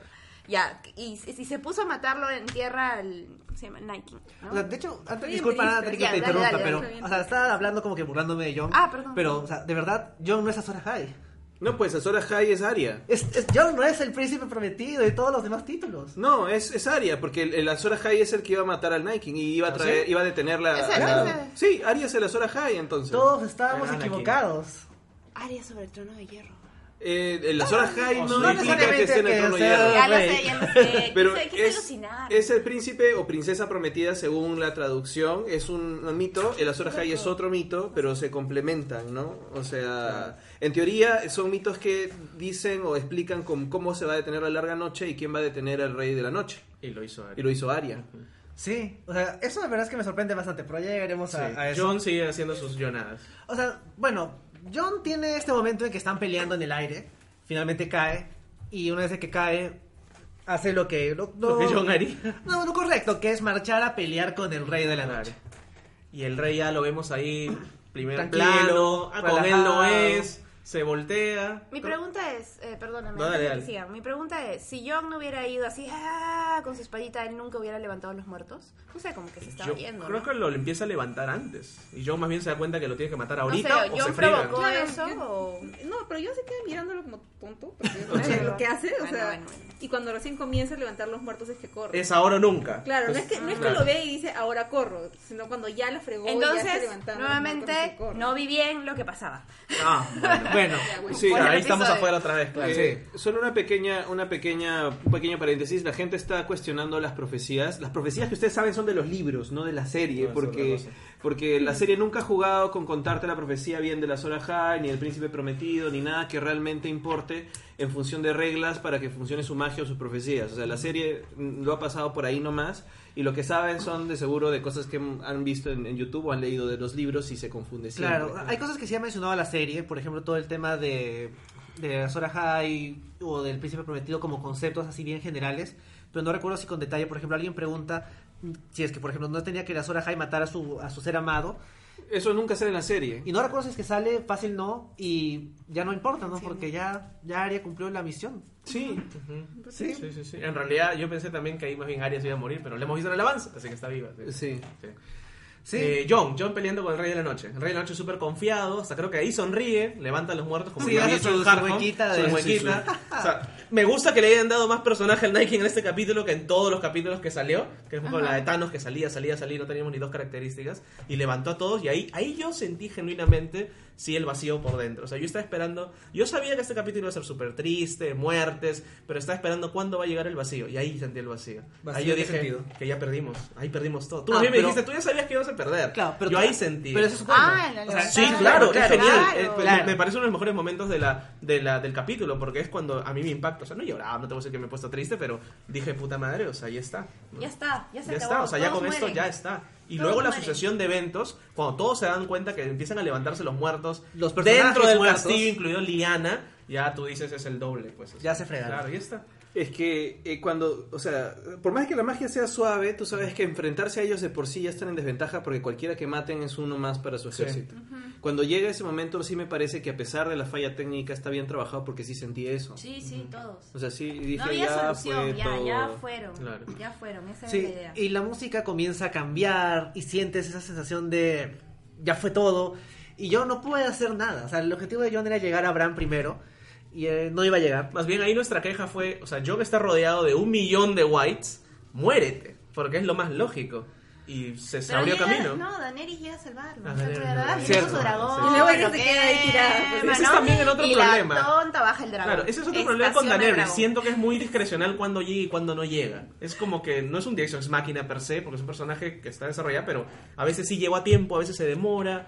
No se entiende. Pero, pero decía Roger Roger. explicó que Claro. tenía que estacionar Mira, el, si, el- si han ido a Cusco, el, el avión no puede estacionar así porque hay un tema con el aire y las montañas y dónde está, y se tiene que dar la vuelta y se demora uno en ir bajando así el avión y estacionarlo. Claro. Acuérdense que ella bajó y se escapó para que no le caiga la flecha esta. La lanza, eh, la- la, la jabalina, la la jabalina.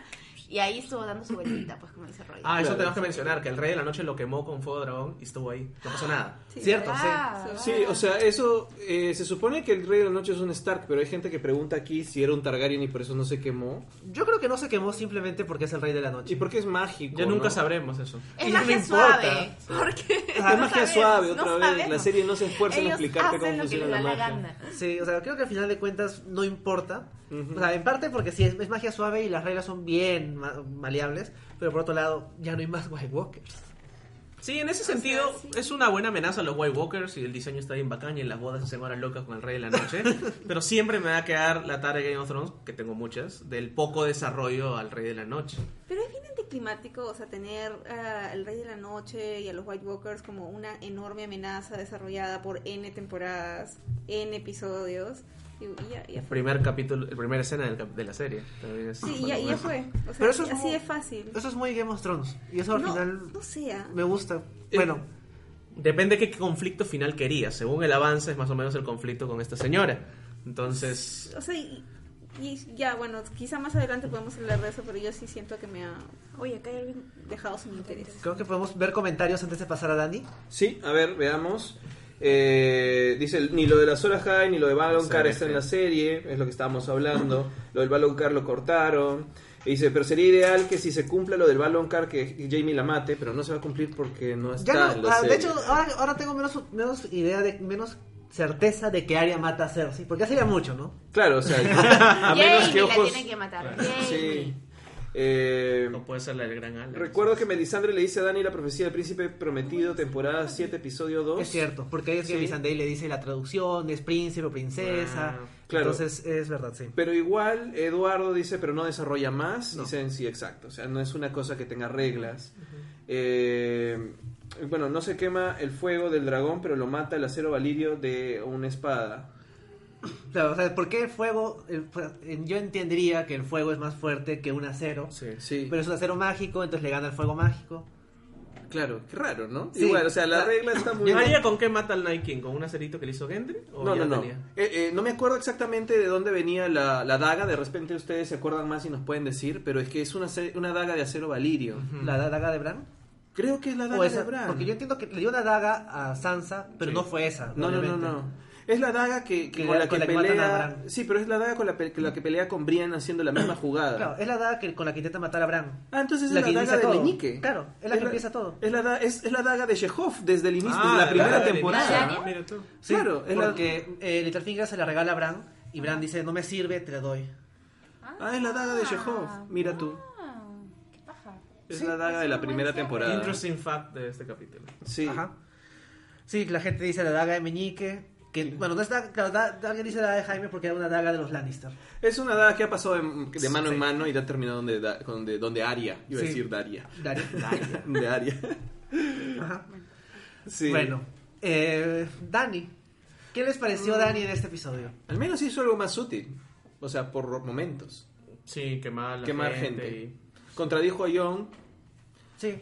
¿No? O sea, yo pensé que ahí cuando se separaban y, y le daba un poquito la contra, dije, ay, por eso seguro. Es que- Eh, eh, perdón, estaba tratando de, de verdad atacar de la mejor manera posible. Yo creo que, o sea, de verdad estaba tratando de salvar o usar a su dragón de la mejor manera posible. Tal vez su punto débil fue tratar de salvar a Jon y estacionar el dragón en el momento menos preciso. Para que se le suban Pero todos. fuera, claro, pero fuera de eso ha estado luchando, ¿no?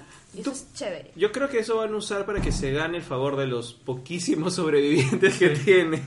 Y eso lo vemos en el avance. Sí, lo vemos en el avance. O sea, a mí también me gusta más el rol de Dani en esta batalla porque, si bien es verdad, o sea, los dos están ahí como que volando en el, en el espacio azul que no se ve, en general se nota que ella tiene más claras las cosas. O sea, John tiene esta idea de que tiene que pelear, salvar a Bran, pero no te lo venden tan bien. En cambio, Dani está salvando a todos y están matando al ejército de la noche, que es un montón de gente. Sí, sí, sí. Y finalmente cuando su dragón está como que lleno de, de White Walkers y tiene que irse, ella se queda sola. Si bien es como que justo sale, llora a salvarla. Tú dices que estaba De viendo desde lo lejos. ¿no? Él estaba atento, sí, estoy Vale, seguro que él estaba claro, Imagínate mirando. que van a matar a tu crush que está en un este dragón, se cae, tú vas corriendo ahí a salvarla. ¿no? Y Tal llega, cual, ¿no? tal cual, tal acosadora, sí. Y De acabó VIP. Ya acabó VIP. Ahorita empieza de nuevo el episodio. Vamos a ver si Vamos a lo ver han si se ve arreglado. A ver si lo han arreglado en una hora. En teoría deberían. ¿Es HBO? Sí, tienen que invertir los campos, ¿no? No, pero por ejemplo, en Dani, o sea, no son Dani, son otros personajes, pero sí me hubiera gustado, no sé si es la palabra correcta, ver que mataban un dragón para sentir más stakes. O sea, de verdad. es que o creo sea, que sí lo han, ma- los ha- han, Pero han no han en ah, no, han matado ningún Sí. dragón. O sea, No. bueno, han matado al malo. O sea, no, ni siquiera sabemos qué pasó, porque no lo vimos. Sí, es verdad. Es verdad. Ahí sí es una cuestión de que no se vio. Pero sale en el avance. Y también creo que hubiera. Las cosas están un poco del lado de Dani ahora porque tiene dos dragones. Tiene todo de lado. Y ha salvado los siete reinos. Ella Ya, no, pero, pero, tiene indirectamente- como a tres sobrevivientes. ¿Qué guerra es esa? Sí, es verdad, Se también. con Cersei con tres personas. o sea, de las cuales dos son niños. ¿Dos son niños? O sea, los de la cripta pues deben estar Ah, vivos, de ¿no? verdad, Los sí, niños los deben niñitos. estar ahí. Bueno, Tyrion corriente era un niño. Ay, Dios. Pero bueno, dentro de todo Dani hace bien y creo que contrapo- contra, o sea, es un contrapeso a lo que habíamos visto en el capítulo anterior en el final, que ahora John sentía el derecho de ser el rey. Yo creo que con esto Dani más bien le mueve el tablero, ¿no? No nos olvidemos que más allá de quién termina disputando a quién, la pelea, la pelea final sigue siendo este Cersei contra Dani. Me manda saludos mi esposa Ileana, así que le voy a mandar un beso. es el momento tierno del capítulo. Ah. Seguimos acá, Sí. con fe. Sí. Eh, eh, Sí. ¿Quieren comentar algo más acerca de lo que no hemos hablado todavía? ¿Alguna impresión final del episodio? ¿Ya que tienen que retirarse? Sí, perdón, perdón. No hay problema, igual nosotros vamos a seguir, nos escuchan en el camino. Eh, ¿Alguna opinión final del episodio? Bueno, no, yo sí creo que ha sido bien duro ese tema de que hemos tenido esta dificultad técnica para ver lo que estaba pasando, porque a mí sí me afectó mucho en términos de qué tan emocionalmente invertida puedo estar. Además, yo tengo una relación tormentosa con Game of Thrones, así que para estas alturas del partido mi- mis emociones ya también están comprometidas, pero... Te entendemos, nosotros también tenemos ese tipo de es como una relación. relación abusiva que no los puedo Tóxica, dejar. tóxica. Con estos dos. Tres. Bueno, Tres, bueno, sí, sí. no, o sea, no lo puedo dejar, pero a la vez no, no quiero estar en esta relación. Dios. es, es un poco difícil. Pero bueno, sí, o sea, y eso creo que me ha complicado también el interés que puedo tener en ver a la gente mechar con Cersei. Ah, tú no estás tan comprometida en esa mecha terrenal. No, o sea, es como que siento que ya me agoté. Sí, ya, me agoté un poquito. No vas a ver los tres que faltan De entonces. hecho, me gustaría ver si es que Podría bajan no los verlos. ratings. Podría no verlos. Yo Sí. ya he hecho eso en temporadas pasadas que el capítulo final he dicho no quiero verlo y no lo he visto. Y tal vez no eres la única que, que, que piensa así. O sea, me parecía interesante si es que HBO ve que la próxima semana los ratings se van así, no en picada, pero bajan un O poquito. sea, no creo, pero, pero quién sabe. ¿Quién sabe? Bueno, yo solo decir antes de irme que Bran es un inservible. Por favor, hizo el work con los cuervos para qué? Ah, sí, de verdad. ¿Para qué? Ya vamos a llegar a Bran, para tío. avisar. Bueno, les voy a dejar para que conversen de Bran después, pero quería dejar mi opinión inservible. Este, y nada, que muy, estoy muy contenta con que Arya haya este, solucionado todo, de verdad. Sí. Es uno de mis personajes favoritos, siempre fue mi personaje favorito desde la primera temporada y a través de los libros. Sé que no es igual, pero me encanta, entonces. Y que sea la Sora High, como ustedes La han dicho, es Sí. alucinante. Igual, igual lo que hablábamos del capítulo anterior, Natalie, es que te da cólera que Arya no esté usando sus Exacto, habilidades. a mí me Ajá. daba cólera que no usaran eh, bien a Aria y esta vez la han usado muy bien. Sí. Entonces eso de verdad me, me- me gusta mucho. Así que nada, Bueno chicos, gracias por invitarnos. No, gracias por habernos Nos vamos acompañado. a seguir en el camino. Sigan, y, sigan, sigan escuchando. y- Seguimos acá. Chao. Vamos a seguir, ¿ah? Ya les contaremos si el episodio se ve bien o no. Ya empezó, No, así lo, que lo vamos, ver. lo vamos a volver a ver porque de verdad nosotros hemos sufrido mucho con esto. Eso sería bueno. Hemos visto, hemos visto manchitas igual, Sí. igual O sea, de de- mentores. De todos modos, para la próxima semana que hablemos del episodio 4, podemos complementar nuestra opinión de este episodio, habiéndolo visto de verdad. Habiendo visto algo más que más. Bueno, sí, el episodio está transmitiéndose otra vez ya en este momento. Chao chicas, muchas Chao, gracias, por gracias, estar con gracias. nosotros. Nos corremos un hito para allá para, para seguir. Entonces, Mira, eh, igual yo soy muy de acuerdo con, con Gaby en el hecho de que al no ver el episodio bien, mi compromiso emocional cambia completamente. sí, yo entiendo. Cualquier es como una cosa. película que se corta o se proyecta mal. Cualquier ¿no? cosa, Sí, sí, o sea, sí. por eso no, no, no veo yo en, en baja calidad. Yo sé que Enrique, por ejemplo, normalmente sí se puede bajar algo en SD y normal y lo ve y todo. Y pero hacemos yo, eso con un montón de series también. ya, yo no lo hago nunca. Ya. Porque, como, o sea, como realizador en princi- principal, lo necesito Sí, ver. sí, y es sí. más, lo pongo en mi pantalla grande. Y sobre porque- todo, y no sé si voy a decir una burrada, corrígeme, o sea, sobre todo en, en series como Game of Thrones que son espectaculares, o sea, no son dos personas hablando, y eso que ese momento merecería todo el respeto también de, Sí, de la gente. A ¿no? mí me da mucha pena porque es un capítulo que además se dice que han grabado meses, solamente este capítulo, solo estas secuencias, que tiene toda una propuesta, eh, una, una propuesta de un director que no es malo, que es un buen director que ha No, hecho, sí. ha dirigido capítulos muy buenos de guiones que son basura en esta, en esta temporada. Y que va a volver a dirigir el quinto, que es otra gran pelea. en No, y que son, y que es un, es, por eso mismo es, yo creo que es un capítulo espectacular que no me da, me da como que eh, cólera haber visto la mitad. Ahora está comenzando, está comenzando otra vez. Vamos gracias. a ver si... Vamos a, vamos que a más, hacer- era más iniciadito, ¿no? Sí. Entonces, no sé, si ustedes están viendo, pueden poner el capítulo si quieren ahí en HBO y seguimos conversando. Pero eso, de todas formas, ya es una desventaja para invertirte emocionalmente, sobre todo en las partes que nos saltan más, que son los momentos de pu- pelea pura y, y nada más. ¿no? Lo vean igual, mejor. Eh, todavía no se Eh, está moviendo la cámara en oscuridad. Yo total, lo veo mejor, Enrique. Pero igual lo veo mejor. Yo lo estoy viendo mejor, porque ya a esa altura yo, te, yo estaba preguntando si era HD o era normal. Sí. A ver, a ver. o- también estoy en Sí, otra sí, sí, sí, posición. está mejor. Porque eso de ahí se veía como halos de. Sí. Ya corrigieron el error de. de Ya está bien Game of Thrones. El capítulo ahora sí se está transmitiendo bien. Bueno, podemos poner una pausa y regresar en 90 minutos si no les molesta, si no tienen nada más que hacer A más mi tarde. jefe seguro le va a molestar. Pero bueno. Con suerte también están haciendo lo mismo. Eh, hablemos de, de- de cosas específicas. El capítulo comienza con, con- con Sam. Yo no pude decir nada cuando estaban comenzando, comentando el tema de Sam, que era, que era un cobarde y nada más. Pero a mí me gusta tener un contrapunto de un personaje que es cobarde siempre y es consecuencia- consecuente con su cobardía y que igual está ahí, ¿no? Es humano. Es humano. También es bien fácil comentar desde acá o desde el Facebook. Y, o sea, si estuviesen ahí, muchachos, ¿qué harían? Ah, es no? un poco difícil que estemos ahí. Claro, y esta secuencia inicial O sea, donde ves a los no personajes estar- preparando. Es este, podemos pasar de repente a comentar un poco lo de Bran, que es lo que estábamos Sí. justamente hablando. Que Bran es un plot device, no es un personaje hace mucho tiempo, es inservible, nos han vendido recién en, la- en el capítulo anterior, que es el objetivo del Night King, solamente para que este capítulo funcione, porque de otra forma no se había establecido en, en ningún otro capítulo. Antes ha servido para hacer flashbacks cuando no habían flashbacks, o sea, es uno de los personajes que simplemente mueven la trama porque sí. Sí, es verdad. De hecho, yo sospechaba que las cosas iban a ser más o menos como te lo muestran. Que el Rey de la Noche iba a hacerse abrirse el camino hacia Bran.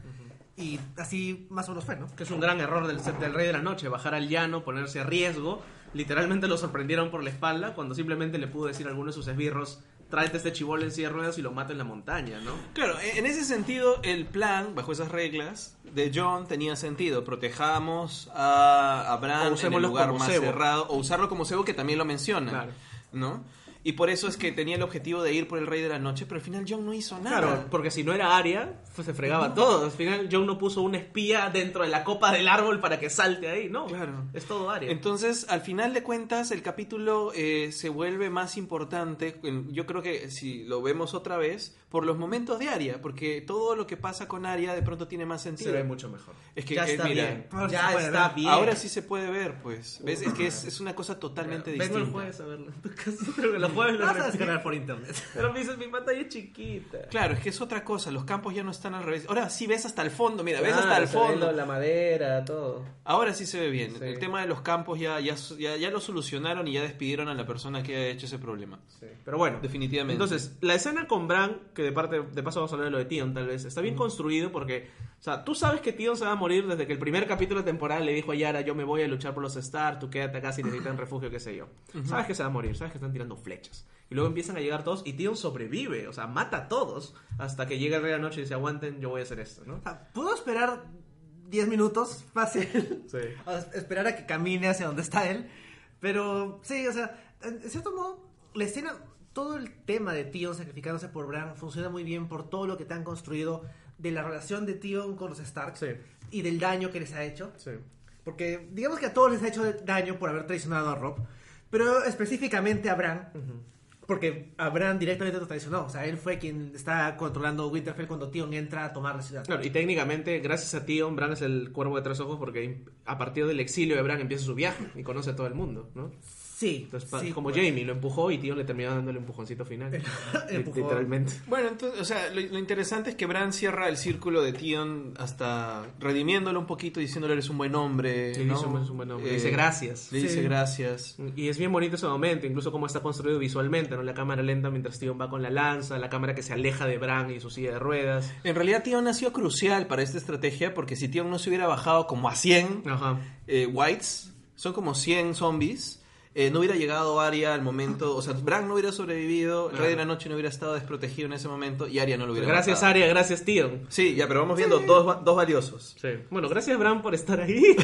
O sea, es el Gracias por participar. ¿no? O sea, es el cebo. o sea, Su rol, no, por un lado, su rol no tiene que ser más grande, porque es el cebo, pero por otro lado, Frustra. y lo que frustra y lo que mencionaba Gabriela era, ha estado volando en pajaritos. No hizo nada, ¿no? Entonces, y por ejemplo, mucha gente teorizaba controlar un dragón. Claro, yo, yo decía eso, espero que controle un dragón. Yo estaba, por ejemplo, estaba esperando un momento en que el dragón zombie, en algún momento como que Bran estaba como que mirando a su, con los ojos blancos todo el rato y que lo iba a controlar. Y iba a decir como que, ah, acá como que equipara las- la, la balanza y tiene al dragón zombie. O yo también pensé que cuando Drogon se iba solo, porque se estaba sacando las hormigas de encima, bueno, los, los, este, los zombies, dije, ya, no está con Daenerys, de repente Drogon está yéndose loco y Bran lo trae de vuelta. y lo claro. lo trae para que lo cuide. Exacto. Y no pasó. Pero no hace nada. Y me- Ni siquiera trae los cuervos. Ah, Por último, lanzaba los cuervos contra los muertos. Como en Indiana Jones 3. O como en los pájaros. o sea, eso o sea, me frustra porque, sí, o sea, las reglas de la magia en, en la serie son bien flexibles, pero aquí ya ni siquiera es una cuestión de reglas, es una cuestión de... No se les ocurre qué hacer con el tipo y hace que en, en función de esa falta de creatividad, entre comillas, te caiga mal. O sea, a mí me cae mal Bran porque es inútil. Por ejemplo, o sea, a la gente le caía mal Sansa porque tomaba malas decisiones, porque los guionistas le hacían tomar malas decisiones. Y luego cuando comienza a tomar buenas decisiones, cae un poco mejor. Acá Bran simplemente está ahí Si esperando. Bran no toma decisiones, No es, no es nada. un personaje. No. Literalmente está este mirando. Hay un concurso de miradas entre Bran y el Rey de la Noche y tú dices, ahorita va a pasar algo porque no te imaginas lo de Arya, pero nunca pasó eso. Y sabemos que para la guerra con Cersei Bran no va a hacer nada en ¿Sabes qué esperé? De pronto, cuando se estaba acercando el Rey de la Noche, dije, lo van a hacer hablar. Van a hacer que converse con Bran y por Algo fin vamos así. a ver tener un texto, un diálogo, algo que humanice el Rey de la Noche. Claro. Y Porque no. Bran no se humaniza nunca. Y Claro. no pasó. Sí, o sea, por ahí alguien dice que Bran estaba durmiendo.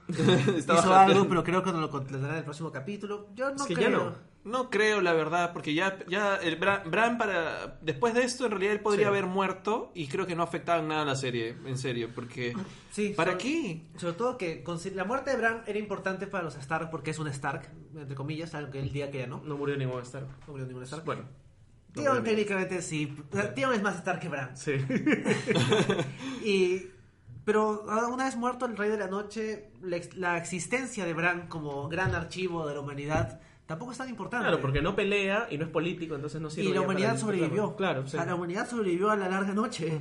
Entonces, no me, no me suma, no me parece particularmente útil el personaje, solo sirve para darle esa redención a Tion. O sea, cuando le dice a Tion, eres un buen hombre, es un momento bonito.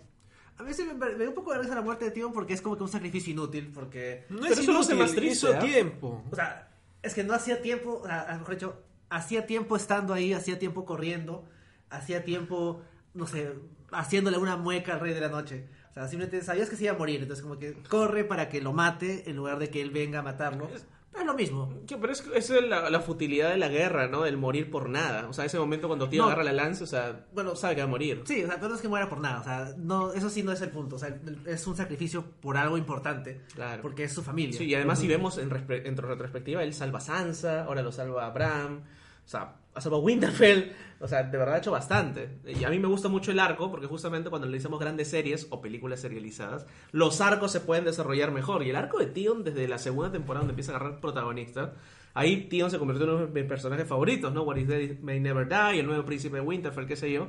Y su arco ha sido genial. En algunos momentos era bien tormentoso lo de Ramsey, porque Ramsey pero nunca sí- fue un gran Sí, personaje. es terrible. Pero luego cuando agarra cancha y sale, se empieza a reconstruir y es muy bueno eso, ¿no? Sí, o sea, es probablemente la muerte más interesante del episodio. Sí. La de Tion. Sí, Sí. por ahí defienden al tema de Bran, pero el tema es que las reglas de por qué Bran está ahí nos han puesto recién en el episodio anterior para que funcione este episodio. Y eso es lazy writing. Claro, sobre Es- todo porque el setup ya estaba, eso de la Claro. marca estaba hace tiempo. Sí, o sea, eso es básicamente ah, forzar el guion para que funcione y que, y que tengamos a conveniencia de la historia la- las piezas puestas en donde deben estar. Claro. Pero no es que me importe emocionalmente Bran. No, pues. Y Bran con siete temporadas o no sé cuántas temporadas guardeando, Bueno, teniendo esa... Una, una temporada desapareció. Es verdad, entonces son cinco o seis temporadas teniendo un poder importante. En medio de la batalla se va a volar cuervitos. O sea, es ese es el tema, que nunca han sabido usar bien el personaje y ni siquiera en este final de su arco, porque yo siento que ya no sirve para No, nada más. ya no sirve. hizo nunca nada importante, solo estuvo ahí para llegar de cebo al rey de la noche. Sí. Es el tema. Pero bueno, igual, o sea, ya no es, el- no es uno de los personajes que me importe tampoco. Sí, en realidad el momento importante es, Es que no es un a partir personaje. de Bram. Literalmente ya ni se llama Bram. Claro. Y ahí llega el momento importante, ¿no? Sí. Bueno, para eso, antes de eso hay una secuencia de John yendo hacia Bran. Ah, que ya. creo que esa es la parte que a mí me frustra, a mí me, me frustra respecto a John, porque es como que John va, está el dragón, le lanza fuego, Azul. azul, Como le como que intenta llegar, y bueno, claro, funciona porque te hace pensar de que John va a llegar a salvar a Bran, Sí, sí. O que no va a llegar a salvar a Bran, Mm. pero va a llegar John. Sí. Pero John nunca llega. Llega, o sea, llega el rey de la noche, lo mata a Tion, se acerca hacia Bran, y de la nada sale Arya. O sea, ¿De dónde saltó Arya? no sé, no importa. atrás, no importa, pero llegó, claro. Yo, yo- o sea, yo, yo pocas veces este, en televisión grito, o sea, eso cuando la gente dice yo he llorado en el cine o he gritado, yo no lo hago. Estoy hecho de piedra, pero grité. O sea, me emocioné y dije, puta madre, es el mejor O momento sea, de la, se- de la serie. El, el momento cuando llega y la agarra, tú dices como que, ah, no. La va a La- matar. la va a matar, Ah, le va a cuello. La va a De hecho, matar. Si la hubiera matado, también me hubiera parecido un buen final. Qué triste. hubiera Porque sido. hubiera sido triste, hubiera sido estilo Game of Thrones clásico. Sí. Porque es algo que Game of Thrones solía hacer. Ujú. El Rey de la Noche llega, mata a todo el mundo, mata a Arya y mata a Bran. Ujú. Y luego pues, llega John, lo mata, o el Rey de la Noche se va, lo que sea. Pero eso hubiera sido como que wow. Pero te lo invierten. Ujú. Arya hace un callback a la temporada anterior y lo mata el Rey de la Noche. Y lo mató. Y se fueron en polvito todos. Sí. Todos. No, y, y eso es lo mejor. O sea, probablemente sí es uno de los mejores momentos de la serie. Porque todo, todo lo que han hecho hasta ahora es. Ok, profecías y pistas se van cumpliendo, se van cumpliendo. John es importante, Dani es importante. Y de pronto Arya es el Azor Ahai. Arya es quien mata al Rey de la Noche. Y Arya es quien salva a la humanidad. A toda la humanidad. Quien de pronto era, era nadie, era no one, volvió a ser Arya Stark y adoraba, o bueno, no adoraba, pero recibió una formación hacia el dios del- de la muerte, básicamente. Y ella mata a la muerte. Es como si matara a su dios o al dios es verdad, ¿no? Sí. al que, al que, al que, el que, del quien recibió enseñanzas, termina matando a la misma muerte. O sea, es, es circular para Arya. Es muy, es O sea, que- calza que ella sea la calza que, que sea ella, claro que sí. Sí. Y, es- o sea, y fue... Dilo, dilo. Perdón, ¿qué le cómo- ¿cuál es la frase de Sirio Forel? ¿Qué le decimos a la muerte? ¿Qué le decimos a la muerte? Not Y today. eso le dijo Melisandre antes de... Y eso se lo dijo Sirio Forel en la primera, en la primera Sí, sí, temporada. sí. Entonces es circular, es, es coherente. Y me parecería coherente que en los libros, si es que existen en algún momento, sea Arya que rey se está noche. copiando en este momento. ¿Cómo traduzco esto a un capítulo de mi serie? De mi Sí. novela. Eh, eh, es verdad. Y es bonito cuando las series, o sea, más allá de que nos hayan gustado menos por unos temas técnicos, es bonito cuando la- las últimas temporadas cierran círculos, ¿no? O sea, de verdad, Jamie con Bran hace dos capítulos, por ejemplo, y ahora Arya utilizando un arma que salió en la primera temporada, con un texto que salió en la primera temporada. Con Ella- una técnica que usó la temporada con anterior. una técnica que ya había usado. Entonces calza eso y, y es de verdad un momento bastante sorprendente. Y, o sea, yo incluso creo que esto ha tapado lo mal que se ha visto el capítulo en su primera parte, porque todo el mundo se ha quedado con el momento. Claro. Es que y- claro. y los problemas extra que tenga el capítulo se vea bien o se vea mal. O sea, hay otras cosas que nos pueden fastidiar, pero cierran ese arco de la manera más sorprendente posible. Porque uno, no es, o sea, alguien nos cae bien, pero todo el mundo decía Qué si bien alguien, se ve el episodio. que alguien se- se- si alguien iba a ganarle al Rey de la Noche iba a ser Dani o iba a ser John. O Jamie, que era el matarreyes. o- Claro, o sea, algunos de los personajes que uno dice como que tradicionalmente son los que van a hacer las cosas. Qué raro, ¿no? Porque ya para esta altura el partido Arya es una guerrera y la seguimos considerando una niña. Bueno, eso se vio bastante con, el con los comentarios que salieron sobre el episodio anterior. Sí. donde la gente todavía estaba medio horrorizada por el hecho de que Arya tenga vida sexual. Sí, Y- se ve mejor. eh, sí. Es Se que ahora, ahora lo veo. Mi- mira eso. Sí, no se, se, veía ve. eso en el capítulo, sí. No se veía nada. O sea, tampoco es que se vea Bueno, mucho, o sea, es una Por eso yo también creo que hay un tema de edición ahí, pero eso también se resuelve después. Pero es que se ve mucho mejor. más. Sí, O sea, se ve se, mucho ve- más. se ve sí. mejor, pero tampoco voy a decir que eso me dé mucho, ¿no? Es como que... Veo el rostro de Tormund mientras Sí. eso pasa. O sea, Sí, sí, sí. eso no lo veía. Tampoco lo ves mucho, o sea, ves a la gente tapando el mundo y lo, acaban de tumbar y Pero no he visto sus ojos, o sea, he visto su mirada, he visto expresiones, o sea, ahora. eh, eso no estaba en la primera mitad. ¿no? Lo que decía, o sea, es mitad mitad. Sí hay unos problemas serios de cómo la acción está rodada en estos tiempos. Sí, o sea, efectivamente, o sea, me queda mucho más claro qué ocurre, pero tampoco te puedo... Y me transmite ese feeling de desesperación. ¿Ves? Ahí veo quién que es que, que Jamie más bien. eso no lo vi eso yo no nada, lo vi, eso no he sí. visto nada. Ya, pero nada más de allá eso. de que no lo hayamos visto... Mira, tam- ¿ves? Veo el rostro de Jamie. No, es que es, es una tema- cosa súper distinta. Mira, est- veo Pero como no me está cambiando la percepción. A mí sí, a mí Pero, sí me la está cambiando. Completamente, yo no te voy es a decir otra que cosa. Esto hace que el episodio sea mejor A mí- para mí.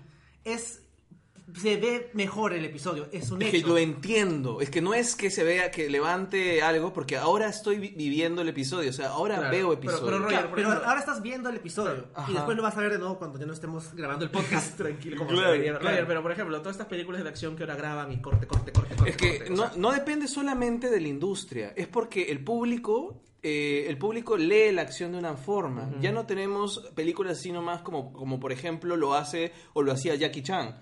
Que la acción no tiene corte para Jackie Chan. La acción se ve en un plano abierto o se llega a ver por completo los, sin cortes en plano, sino que eh, el ritmo de la acción y cómo se graban este tipo de cosas ya se hacen así eh, porque la gente también lo lee así y si no se aburre y no se la hasta cree. cierto punto, porque los rusos no hacen eso.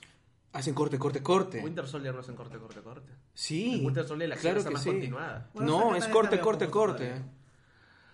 Es No lo sé, no puedo hablar de Endgame, así que no voy a decir nada. Es- este, pero Winter sí. Soldier yo sí creo que por ejemplo las, las escenas de acción son las mejores del MCU. Y es puro corte por todas partes. del barco no es corre, corre, corre. Claro que No es sí. corte, corre. La podemos ver, es, Yo te- un plano que la cámara esto. Tienes momentos así y tienes momentos de acción, tienes corte, corte, corte. Es, es parte del lenguaje. No me acuerdo. No, No, la vimos sí. hace 10 Esta la vi el año pasado de nuevo, pero no, no la he vuelto a ver recientemente. Bueno, yo, bueno, volviendo a Aria en realidad, que creo que es el momento donde todo se ha quedado. Y sí, Aria de verdad, o sea, Liana es un buen sacrificio. O sea, también es Liana hay que darle por su lado y a Tion también. Pero lo de Aria es como que lo hiciste, ¿no? Campeonaste, o sea, y está. Yo no sé, yo por ejemplo, a diferencia de Gabriela, sí creo que la batalla que más me interesa emocionalmente es Cersei contra los buenos, ¿no?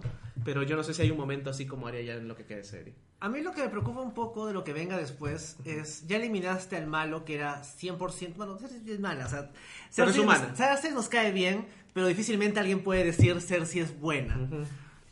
Sí, me- me- lo que me preocupa es de que esto ya has eliminado el enemigo central, Sí, al enemigo que es 100% malo, eso dice Gabriela. que, es, que es más o menos lo que decía Gabriela.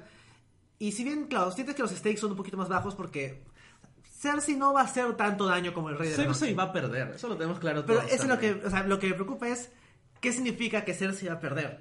O sea, Ya. ¿qué ti- hacia qué tipo de final vamos. Porque, mal que bien, el final del episodio es un final feliz. Sí, Porque yo no me lo esperaba así. ¿eh? Le ganaron al Rey de la Noche. Destruyeron esta gran amenaza Claro. y salvó un plot twist de que el Rey de la Noche tenía un hijo que no se destruyó. No, ya, no. va a haber más Whites. No Claro, va a haber más Rey de la Noche. Al punto que no lo pusiste en la lista y yo no te reclamé nunca porque yo estaba seguro que no lo iban a matar, que Es que iba a quedar yo mal. lo que estaba seguro era que algunos iban a escapar y que el Rey de la Noche iba a destruir Winterfell y unos tres gatos iban a ir a, a las Islas de Hierro, Que estaba ya seteado. que estaba seteado. Y que el cuarto capítulo se iba a llamar Éxodo. o sea, claro. Pero Claro. No, no pasó eso. Y que el Rey de la Noche lo iban a vencer en el capítulo, no sé, 5 o algo, y para después pelear contra Cersei. O sea, sí Ah, me... El episodio se llama La Larga Noche. Convenientemente, la primera media hora es la larga noche. Bueno, es que Casi es el concepto La Larga Noche, que es la noche esta, cuando, o sea, el, el reino de los caminantes Sí, sí, blancos. sí, sí, tiene sentido. Y bueno, esta es la sorpresa del capítulo, la- el, el acto heroico de Arya. Y termina ahí. Pero es que Enrique tiene razón. O sea, ¿cuáles son los stakes para el resto de la temporada? Porque Cersei tiene 20 mil tipos, que es bastante. Sí. Pero Dani sigue teniendo dos dragones. O sea, yo genuinamente creo que se han quedado sin ejército. Ya no hay Dothraki, ya no hay Ansalis, ya no hay Stark, ya no hay nada. O sea, solo tienen un par de personajes ahí y dragones, mientras que los otros son 20.000. Y tienen un castillo destruido. Sí, también. Yo creo que se puede equiparar, pero más bien yo creo que Game of Thrones, afortunadamente, o sea, sí siempre considera que el Night King es bacán como concepto, pero no es el personaje más desarrollado de la serie. Y la gran mecha está entre esto, entre Cersei y Dany y Jon, porque al final Game of Thrones va a ir a la refundación de un nuevo tipo de gobierno, que en teoría es la serie, la serie es el trono, es el símbolo de la serie. No es este el fuego de contra el frío del rey de la noche. Entonces Bueno, tenemos es- que ir es hacia el allá. hielo y el fuego. Bueno, ya, pero ese es el tema más de John y, y Dan y todo eso, que al final en realidad tampoco termina importando, porque la heroína de la historia es Arya. O sea, ni siquiera es tan importante. Entonces vamos a pelearnos por esto y me parece bacán. O sea, sí, yo no tengo problemas en que se haya acabado acá el ritmo de la noche, porque no me importa. El ritmo. El ritmo de la noche, eso. Entonces, me pareció bacán, buen concepto, muy buen final. Yo al final, salvo, sí, es verdad, me malogra mucho que ahora lo estamos viendo, la puta madre, se ve el dragón en medio de la Ahora se ve neblina. el dragón. Se ve el dragón en medio de la neblina. Pero yo creo que ahora viéndolo otra vez durante la semana y seguro. Pues el ahí se capítulo- chocan. Ah, se chocan se los chocan, dragones. se chocan. Y hay una parte que lo muerde y todo eso. El capítulo a mí me gusta. O sea, me gusta y me gusta lo que aporta la temporada. Porque ya es como que cierre. Es literalmente un mid-season finale. Se acabó la primera parte de la temporada, que son 3 de 6. Y ahora vamos a la segunda parte, que es la guerra terrenal. Que vamos a ver qué tal les sale. O sea, el teaser siguiente- del siguiente episodio básicamente es gente celebrando. Es un eh. Cersei con el vestido rojo. O sea, es setup. O sea, es Sí. como que anunciar que la siguiente batalla es contra este Cersei. Que es el quinto que también Sapochnik va a dirigir. ¿no? Supongo. Sí, sí, yo estaba seguro. Sí, sí, es Sí, Sapochnik, sí, sí, porque el siguiente es este Nator. Sí. Sí. O sea, vamos a ver qué tal le sale, porque ya de por sí no va a haber otra batalla tan grande. No. Va a haber otra batalla, pero no va a ser así. Claro. Y también habría que ver. No sé si para el quinto episodio vaya- valga la pena hacer otro Deadpool. o no, vamos a ver qué tal sale el episodio de la próxima semana, a ver si tisea de que la siguiente es una batalla y todo eso. Pero no sé, o sea, no, me- no me gustaría que el final sea. Le ganamos al Rey de la Noche, le ganamos a Cersei y ahí queda todo el tema. Yay. Tendría Bueno. que haber. le van a ganar a Cersei. Pero ¿sabes? falta el arco de John y Danny. Claro, o sea, quiero ver cómo el próximo episodio setea esta situación. O sea, el final de, de este episodio es muy bueno porque te quita de encima todo el tema de los muertos y todo eso y te sorprende Ujú. de una forma que Game of Thrones hace años que no te sorprendía. Eso creo que es lo que más nos ha gustado. A mí personalmente sí. Me ha hecho gritar. Y eso... Sí, o sea, es un fin- Game of Thrones nunca te sorprende con cosas bonitas. No. Siempre te sorprende con cosas negativas. Negativas en el sentido de cosas malas que le pasan a sus personajes. Ujú. Pero ahora sorprendió con una cosa bonita. Sí. Claro, y es la mayor sorpresa posible. Sí, o sea, y literalmente como tú decías, es una sorpresa dentro de una sorpresa, porque sorpresa que Arya salió, le agarraron el cuello, se va a morir, no, puc. Claro, y, y usando y haciendo un callback además a- a- y coherente con ella, con su personaje y con lo que está pasando. También lo hizo Rey en Las Jedi. La de bajar la espadita. Sí, lo sí lo hizo primero. ¿Cómo se llama esa técnica? Baja- ¿Te bajo la espadita? no sé. Hay, Debería tener un hay- nombre. hay gente, hay gente con, con teorías muy raras en, en- en los Yo comentarios. creo que antes de cerrar el episodio podemos comentar las, las cosas que... Eh, com- podemos voy a leer hacer algunos comentarios. Un pequeño resumen con lo de Aria. Aria no puede usar la cara de alguien que esté vivo. O sea, no puede usar la cara de Bran mágicamente. Tendría que matar a Bran, despellejarle la cara y, y ponerse y ponerse de encima porque, sí. porque por ahí han estado comentando de que, que quiere usar la cara de Bran o pensaban que eso no no es que no se puede así Ge- gente muerta puede usar la cara tienen todo un proceso que eso sí lo han establecido bien en la serie este por acá dice Tion si hubiera puesto a bailar como Star Lord me parece lo mejor que podría Hubiera haber ganado hecho más tiempo. este, dicen, para- el setup para que el rey de la noche esté solo, ahí delante todo lo que ha pasado ha sido para eso, defendiendo a Bran. Vean el big picture. O sea, bueno, no estás solo, solo. Ahí supongo que es un poco, como decía Richard hace un rato, el Rey de la Noche bien pudo haber mandado uno de sus esbirros. Como no tenemos conciencia de cuál es su personalidad, no hemos visto como, por ejemplo, que para decir como que él es el tipo que se ensuciaría las manos, o como que es tan arrogante que él haría el mismo el trabajo. Como no tiene una personalidad, no hay mucho setup que hacer acerca de cómo es que él termina yendo. Sí, pero estos pelucones son más inútiles que ministros de PPK. ¿no? Están ahí literalmente, o sea.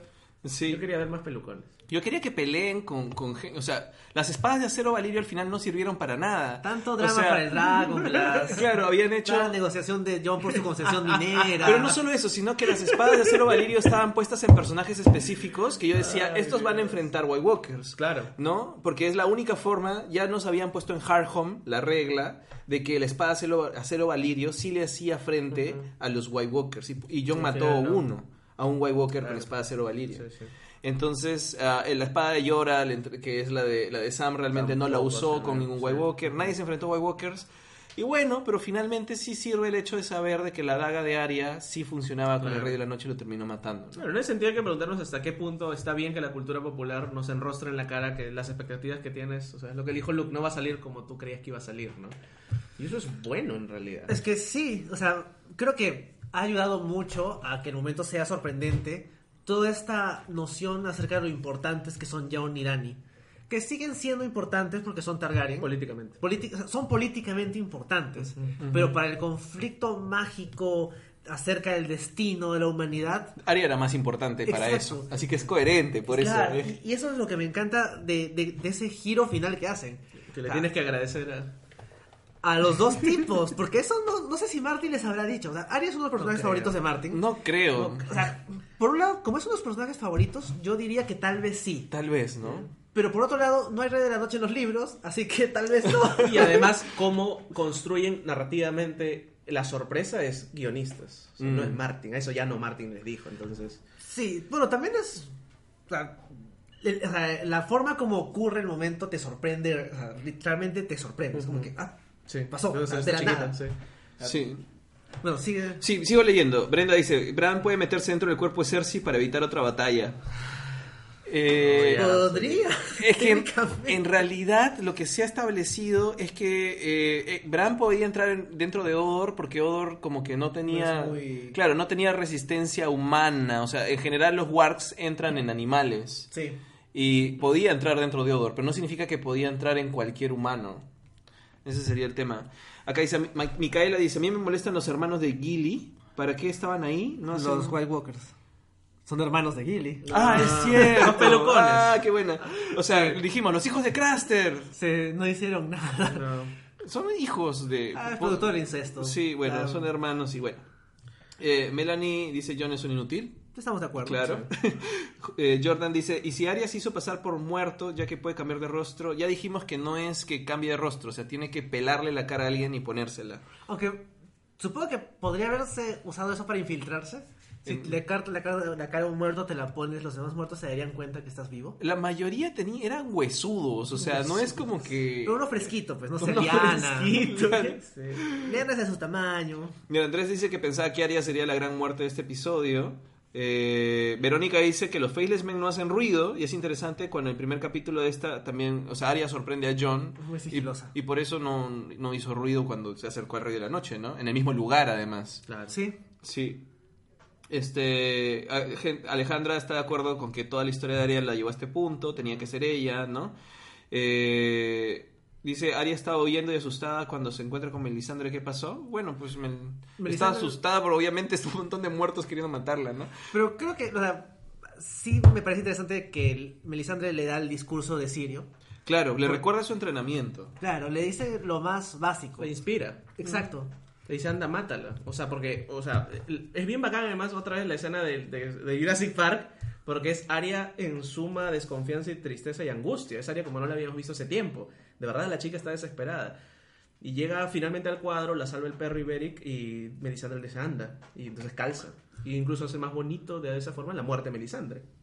Que su Sí, cierra de hecho, no hemos también. hablado de la muerte de Melisandre. Claro, que Melisandre va, se quita el collar, se vuelve viejita y se hace polvito. Ya, ahora también dicen, hay gente que comenta que DirecTV sí se vio bien y es porque otra vez es otro tipo de sistema. Y de- yo no estoy es- viendo es bastantes comentarios como que favorablemente, más allá de Aria, o sea, qué buena fotografía, qué buena este, edición y todo. Entonces yo sospecho que no se ha visto mal en todo. Nos ha tocado la mala suerte que en HBO de Cable Mágico, de Movistar TV, se vea mal. Ahorita ya lo arreglaron, ahorita se ve Claro. de puta madre. Entonces los que han visto en HBO Go, DirecTV o qué sé yo, Pero sería un poco raro que se haya visto mal en HBO a cierta hora para cierto distribuidor y ahora se vea bien. Eh, no, es que como digo, televisión, o sea, televisión por cable funciona con campos. Televisión tipo streaming, tipo DirecTV Claro. o Ah, HBO claro. Go funciona con otro DirecTV exportado. es streaming. DirecTV no es, no es cable. porque No es tienes que cable. insta- instalar tu cable. antenita. DirecTV. Sí. DirecTV auspícianos. Tienes Claro. que instalar tu antena. No, eso no es. Entonces, sí, bueno, pero mira, más allá de eso, lo vamos a rever y como decía Roger, el próximo domingo, que estaremos acá comentando el cuarto capítulo también después del episodio, que también va a durar una hora y media, que tampoco es corto. Un poco menos, pero sí menos, dura pero- más. Claro. Dura más que los primeros dos, pero un poco menos que este. Claro, un poco mitad, pero igual va a durar más de lo usual. Vamos a estar acá comentando y daremos otra opinión tal vez más contextualizada en base a que ya habremos visto el capítulo más de una vez, ¿no? Y ahora sí, bien, ¿no? Y Pre- eso. Preguntas finales. Dice, ¿qué opinan de la escena de Beric? No la vi. O sea, se entiendo que te refieres a la parte cuando lo acuchillan. ¿O La muerte de Beric. Porque, o sea, o este, exactamente qué escena, porque tiene varios momentos. La escena de Pícoro. Abre pensé, que, yo pensé que el perro iba a ser Pícoro con Claro, pero el perro ha vivido otro día más para, Para enfrentarse a la- a la Claro, o sea, ya más o menos queda claro en Game of Thrones que si tú vives es porque te falta algo más. Entonces, si ya cerró tu arco, por eso nos, nos friega tanto Bran porque ya cerró su arco y no murió, ya estás listo para morir. Entonces, el perro está vivo por algo más. Y ahora que se van a ir a King's Landing, queda más o menos claro Con quién se va a con pelear. quién va a mechar. Claro. Sí, sí, o sea, creo que inteligentemente, como que se dieron cuenta que Beric tenía como que un tema pendiente con Arya, entonces si lo sacrificaban por ella, no es gratuito. No Claro. es como si se hubiera sacrificado Podrick, que Podrick no tiene nada que ver con Arya, Claro. Arya, ¿no? O sea, se sacrifica a alguien que tiene un tema ahí con ella y dejan al perro vivo para que se sacrifique o que para que muera después. Claro, Victoria dice que el Rey de la Noche es la muerte, no necesita personalidad. Bueno, eso hace que no sea un personaje. No sé, La- hay muertes con bastante personalidad en la cultura pop. La muerte de Cuentacuentos tiene mil veces más personalidad que esta muerte. Eh, Thanos, es, es- tiene personalidad y es también la representación muerte, de la muerte. en Billy Ted tiene bastante personalidad. Es una gran muerte, Sí. esa muerte. O sea, al final yo estoy alegre con que ya lo hayan matado porque pasamos a los personajes de verdad. La o sea, el Rey de, de la Noche. tiene más personalidad. Es verdad. O sea, eh, los personajes son lo que importan en Mm. una serie y el Rey de la Noche no es un personaje, es una Claro, o sea, ya fuerza su- de la su- naturaleza. suficiente dos capítulos no tener a Lina Headey, creo, ¿no? O sea, Sí, ya- de hecho, o sea, es- ahora vamos a volver a, a ver hacer así y esto se va a poner interesante. De ahí. Pregunta- Ustedes- ¿por qué? di- nos atacan, ustedes no saben de su personalidad, pero Bran sí, dice. no, no Hay que entender a los adolescentes. Este- Preguntan por qué se mata a Melisandre, no entiendo.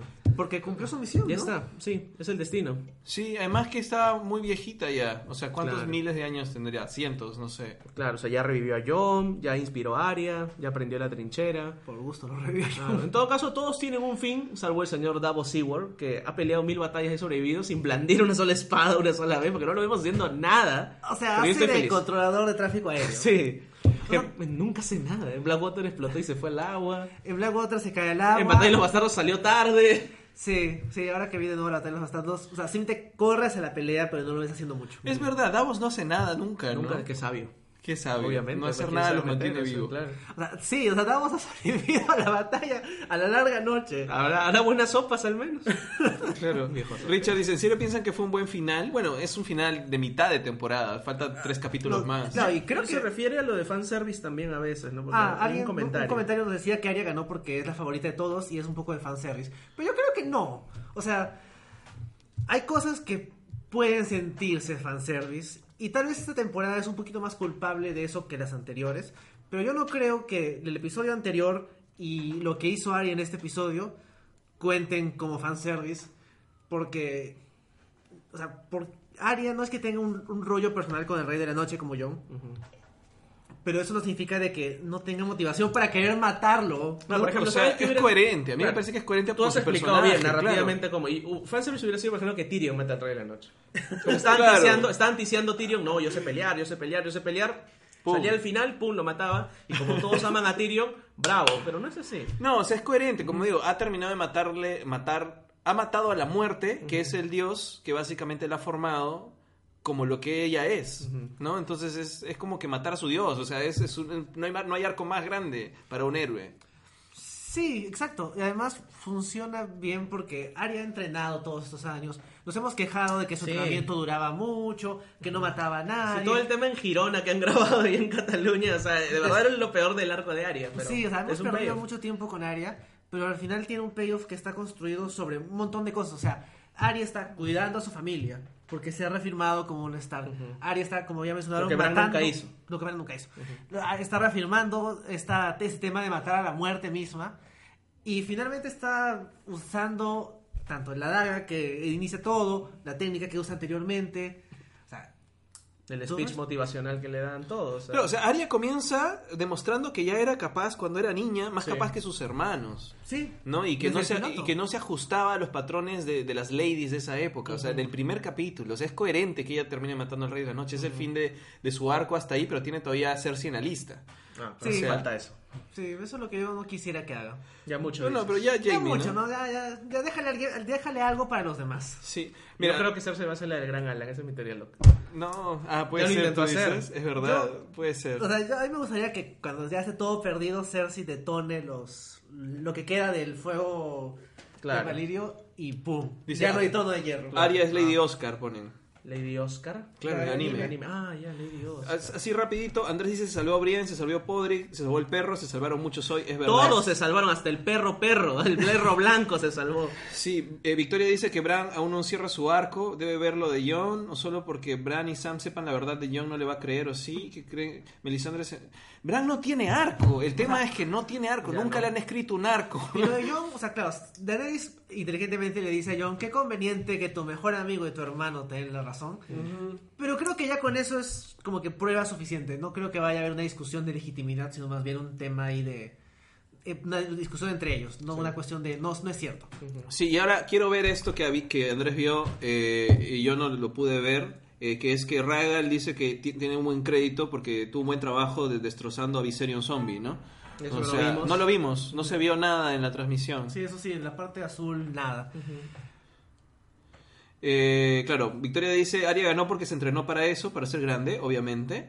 Eh, dice, Luis dice que si es un fanservice, el mejor logrado de la historia. Claro, dice, si es un fanservice, sería el mejor logrado de la historia. Ah, ya, si es un fanservice. Sí, yo creo, o sea, es, es- también el problema es de que tenemos un concepto negativo de fanservice porque los fans son malos, son tóxicos, son pesados. Eso puede ser. Entonces, la idea de hacerle un favor al fan suena a una, una concesión de- del artista de ya, tú quieres esto, yo te lo doy para que me dejes tranquilo. Pero acá no lo siento así. No, y este, en esta semana hemos recibido fanservice positivos. Ah, Ah. Y yo me aguanto todo el yo- todo. Eh, Emigdio dice, Davos merece el trono de hierro entonces. Por pendejo, claro. por, por, por jugar a la segura siempre. Eh, Amarillo también dice, no es malo el fanservice justificado. A- Arya se enfrenta al dios de la muerte, lo que estábamos diciendo. El trono lo merece Arya. Eh, yo creo que también es que hay gente que está hecha para gobernar y gente que está hecha para ser un héroe. Como en la vida real. Claro, o sea, Arya es, es la heroína de esta historia y lamentablemente ni Jon ni Daenerys están hechos para gobernar, así que O sea, no sé claro. quién va a ser. Estamos ahí mal porque Arya no va a gobernar Bueno, tampoco. este capítulo, como una semiteoría loca, me aparece o ha hinteado un posible futuro matrimonio que gobiernen de Tyrion y Sansa. Ah, no, no, Siguen no- casados. No, estaría Sí, mal. no están divorciados.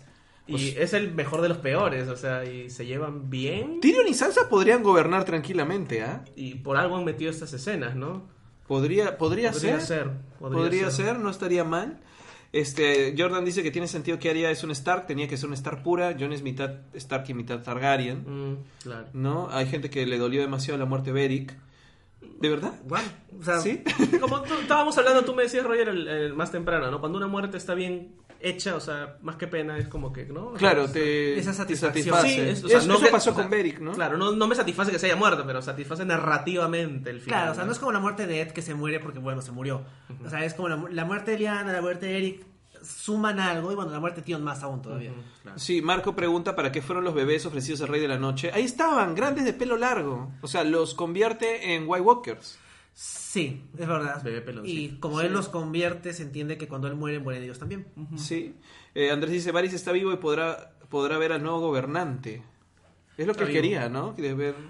Sí, bueno, Varys va a morir porque Melisandre dijo que iba a morir. Así Y que- Richard dice, ¿qué hacemos con la profecía? Quedó en nada. En la serie no trata mucho las profecías.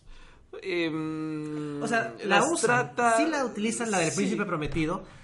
Y yo también sospecharía que quedó en nada. O sea, Sí. Melisandre estaba muy equivocada muchas veces. Y no me sorprendería que ese sea otro caso, ¿no? Claro. Politólogo, preguntan, ¿cómo se llamó este episodio? ¿Cómo se llamaba? La La, larga larga noche, ¿no? La larga noche. Sí. Que es un concepto en el lore de, de los libros acerca de, de, este- de esta primera guerra Bueno, contra los... tan larga, bueno, sí fue, pero no fue porque este capítulo acabó con el Rey de la Noche. entonces. No fue muy larga para él, ¿no? La verdad, yo sí esperaba que este enfrentamiento durara un poquito más. O sea, que este de verdad termine mal y que luego les ganen. Claro, pero... un cliffhanger negativo y resuélvelo en el siguiente en 10 minutos, ¿no? Sí. Pero, ¿no? Pero no, pero en realidad no me molesta. Ahora estoy viendo a Aria pelear y ahora sí la veo pelear. Mm. Eh, se ve la sangre. ve la sangre. Ahora sí, le sí veo que está peleando. Sí, sí, ¿no? pero bueno, ya lo veremos durante la semana, ¿no? Eh, y creo que lo mejor del capítulo es ella en, en todo sentido. Sí, la Sí, escena no- de la biblioteca, ¿sabes? Es lo mejor, la escena de donde está con Melisandre. Sí. Que es bueno, porque nosotros hemos sufrido mucho con Arya, sobre todo la temporada anterior, que tenía un arco súper malo, de toda esta intriga con Sansa, y que los... No sé si al final de cuentas los guionistas ya no tenían claro que ella iba a matar al Rey de la Noche, y la hicieron sufrir por esa temporada anterior inútil, Mm. y ahora ya nos han dado como que el, el premio mayor, o sea, ya En- en más ese- no puede hacer. En ese sentido, sí hay que reconocerle a los showrunners que, o sea, se dieron cuenta, o sea, han tratado pésimo a Sansa y a Arya, pero las han reivindicado en las últimas temporadas. Claro. Y eso está bien. La idiosita. Eh, y, Uy, qué, y qué buena actriz es Macy Williams, o sea, Es es, muy es el tema, o sea, he podido ver a pesar de la falla técnica todo lo que está Sí, haciendo. es igual. muy buena. Es o sea, se buena. agradece en todo caso que de los tres castings más importantes tal vez de la serie, eh, les ha fallado en Danny y en John más o menos, pero Macy Williams está bien casteada y lo hace suyo el personaje, entonces al menos.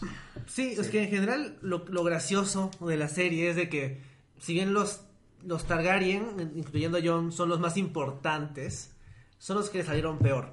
Mientras que los Lannister y los Stark, que son un poquito más secundarios, bueno, Bran es discutible, pero por lo menos los Stark, los Stark importantes le salieron bien Ujú. y los Lannister los tres le salieron geniales. Entonces, Sí, hay una cosa interesante que menciona Verónica que dice Beric, eh, The Hound y Melisandre estaban en la lista de Aria y es gen- genial como ellos más bien tenían un labor importante. Hay los un comentario- es un buen Sí, comentario. Hay un comentario de Gonzalo comentario. Adrián que dice, perdón por discrepar, pero siento que la gran expectativa de la serie ya se frustró. Por más mala que sea Cersei, no la siento como un enemigo tan interesante como la amenaza del fin del mundo. Literal, la primera escena de la serie fue el inicio de la promesa de este enfrentamiento. Tiene razón en parte, o sea, la serie te decía que va a ser la, larga noche y todo eso, pero siento yo que, no sé si es por una cuestión de que Martin ya no influye en la serie, se han dado cuenta que lo más interesante es esto. Lo más interesante es lo que influye en nuestras vidas reales, de gente de verdad que literalmente se mata por estar sentado en una posición de gobierno. Eh, sí, pero creo que lo que Gonzalo dice en realidad es algo que mucha gente... Mira, le puedo ver el rostro al gigante, antes no le veía el rostro al gigante. Eh, lo que dice tiene sentido porque... eh, y creo que es un problema de que la serie ha... O sea, es una serie que se ha construido sobre un material inacabado.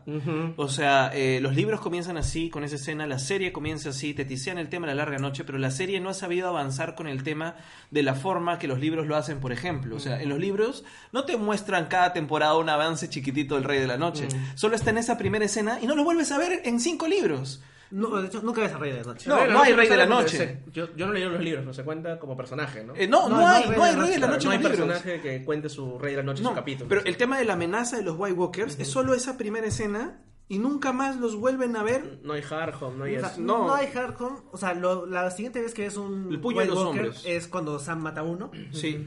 Y nada más. De hecho, en los libros, John no ha matado a un caminante blanco. El O único sea- que lo ha matado es Sam. No. El único mata, matacaminantes blancos que existe en todos los siete reinos es Sam, de, se Sam de. Slayer, que se ve bien ahora.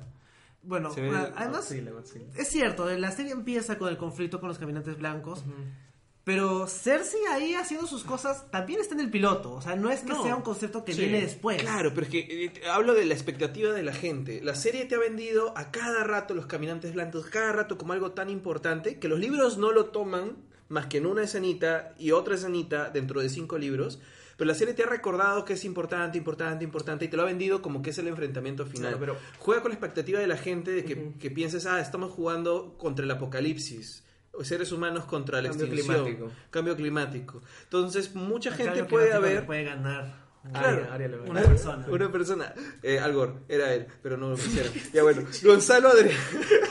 no tiene que ver lo que he dicho.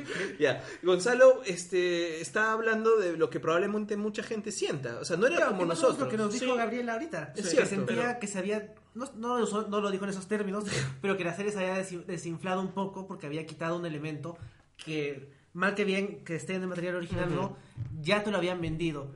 Y te habían insistido mucho en el invierno viene. Y The aquí- Winter is Coming es la frase que Claro. se repite mil veces en la, en la serie en alusión a los caminantes blancos. Claro, pero, entonces, oh, a mí, me- me- o sea, por un lado, a mí no me interesa tanto el conflicto con el Rey de la Noche y yo soy contento que lo hayan matado ahora, pero también entiendo y por eso decía, a mí no me sorprendería que mucha gente la próxima semana diga, ya no quiero. Gabriela dijo ya no lo iba a ver. Pero ojo, no, no perdamos de perspectiva algo. Game of Thrones, la parte más interesante de Game of Thrones es las primeras temporadas, la 2, la 3, la 4, y es King's Landing. no, y era No es Rey de la Noche. gente sentada alrededor de una mesa hablando de política. Es Cersei, es todo. Es, es Es la guerra de los cinco reyes. Claro, esta es la mejor actriz de la serie, si hemos olvidado, por favor. Sí. Y, y yo creo que los Night King, o sea, está muy bien, el diseño es de puta madre, ¿verdad? El monstruo está bien hecho, pero no tienen personalidad. Es No una avalancha de nieve. no son O sea, claro, personajes. narrativamente me calza. O sea, ¿qué hizo tan grande la batalla? No final, no voy a hablar de eso, pero de Infinity War, Thanos, o sea, el villano de Game of Thrones es Cersei.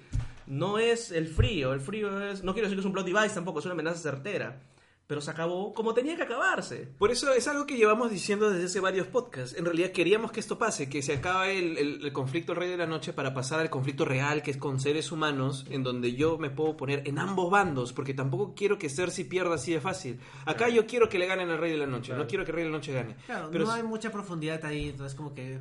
Pero en el fondo pienso que él tiene algo de razón. No, pero si yo veo a Cersei hablando y, y le dice sus- en su cara las cosas a Daenerys y Jon que tiene razón, y digo, Tiene Cersei razón. tiene razón. Y Cersei, ¿no ¿entienden? Entonces Claro. no me pongo del lado de ninguno porque igual quiero que sea una villana, que, que igual gane. Entonces me comprometo más emocionalmente con eso y me alegra que hayan hecho esto en la serie porque así vamos a tener eso. Es lo Sí. que espero. Y sobre todo porque ya nos da un cierre definitivo a todo el tema de los caminantes blancos y ya no van a volver. O sea, yo soy más o menos seguro de que es lo último que hemos visto. No, no de un hijo por ahí. No hay un hijo por ahí escondido. O sea, no. Sí, o sea, también a veces pienso como que son estos tipos que No. me han frustrado antes y no sé si la última escena de la serie va a ser como que el último bebé de Craster de, no sé, a los, ot- los cinco años, como que niñito, Yeah. preparándose. Se pones ojos azules y se acaba la serie. No, o sea, me refiero al, al bebé. Ah, ya. Ese bebé no está como que grande como los demás y todavía está chiquito, o sea, está niño, diciendo como que, ah, yo voy a volver para tomar venganza. Pero ese bebé no O sea, desaparece. no me sorprendería que la serie lo haga así porque la serie me ha frustrado muchas veces, pero No today. Not today. o sea, ahora me quedo con la satisfacción de que se acabó esa trama y fue un final bien hecho. Sí. Claro, porque esto pudo haber acabado en una pelea de sables entre Jon y el Rey de la Noche y Jon ganaba y se acababa el capítulo. Que eso hubiera sido abu- aburrido, porque sería el tipo rudo que va y le pega. O sea, Arya ataca al- al Rey de la Noche cuando estaba distraído. O sea, yo me acuerdo cuando pasó esta escena de cuando muere, cuando Ned Stark, ese flashback a la Torre de la Alegría, de que Ned siempre había vendido la idea de que él había matado a, eh, a Dane. Ah, A- Arthur- Sir Arthur Dane. sí, Sir Arthur Dane Sí, la espada del amanecer. que él le había ganado en combate y luego Bran ve que no, sino que Howland Reed lo atacó por la espalda y ahí Ned lo mata. Sí. Y como que Bran como que me dio incómodo de darse cuenta que su papá le había mentido. Acá Arya no Hace lo encara al Rey de la Noche. Él No. lo ataca por atrás Sí. y luego lo engaña. Y eso me parece, eso es, eso es Game of Thrones. Es esta, una de las cosas que me encantaron de Game of Thrones primera temporada es la pelea de Bron en el juicio de Tyrion, donde la estrategia de Bron es cansar a su enemigo. O sea, Claro. Bron no va a pelear heroicamente, no va a hacer una pelea flash y no. Él está jugando sucio porque ju- jugar con honor te lleva a perder. La pendejada Sí. gana. John, yo estoy seguro que John, si, si el Rey de la Noche pudiera hablar, John le hubiera hecho un discurso, le hubiera hablado, dice, vamos a pelear nosotros dos, como lo hizo con Ramsey. John en algún momento a Ramsey le dice como que uno uno, para que nadie muera. Y Ramsey es como que se ríe en su cara, pues es como que... Es un huevo, ¿qué voy a hacer eso? Claro, calza con el espíritu de la serie. Que es lo que quiere contar la serie. La pendejada mayor, ¿no? Es la que triunfa al final. Y Arya fue una pendeja y ganó. Y- Claro. Y, funcionó, o sea, O sea, Arya jugó mejor el juego de tronos, o sea, el, El gran trono. El, el trono de la vida. Sí, el, juego de la, el juego de la vida en este podcast. usó la, la estra- la visión del Juego de Tronos para su pelea final. Sí, y Verónica dice algo interesante, que es algo que yo iba a decir hace un rato, y es que Winter is Coming no es los caminantes blancos. Es que la vida tiene cosas buenas y cosas malas, ¿no? O sea, eh, la vida sigue, es inevitable que vengan cosas terribles, que es el lema de los Stark. O sea, no, no va tanto por los caminantes blancos esta serie, No está realmente. literal. Y nos han engañado porque creo que no tenían necesariamente bien el norte de qué, de qué ticiar o qué mostrar, no tenían bien el norte. Eh. Este, pero finalmente lo mejor de esta serie son los momentos humanos, los momentos de conflicto de intereses, donde eh, los planes más bien más heroicos no son los que mejor funcionan, sino que el ingenio de los personajes y cómo es que resuelven los problemas sa- saliéndose de la caja es que nos sorprendan y pasen cosas como este final que nos ha gustado, ¿no? Sí, sí, pues.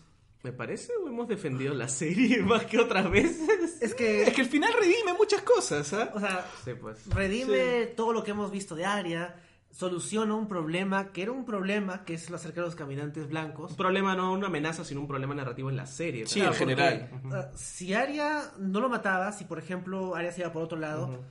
¿cómo lo solucionaba? O sea, tenía que ser Y estaban en perdidos. pelea, ya, sí, o sea, y no iba a ganar. No iba a ganar. No. No. Bueno. Bueno.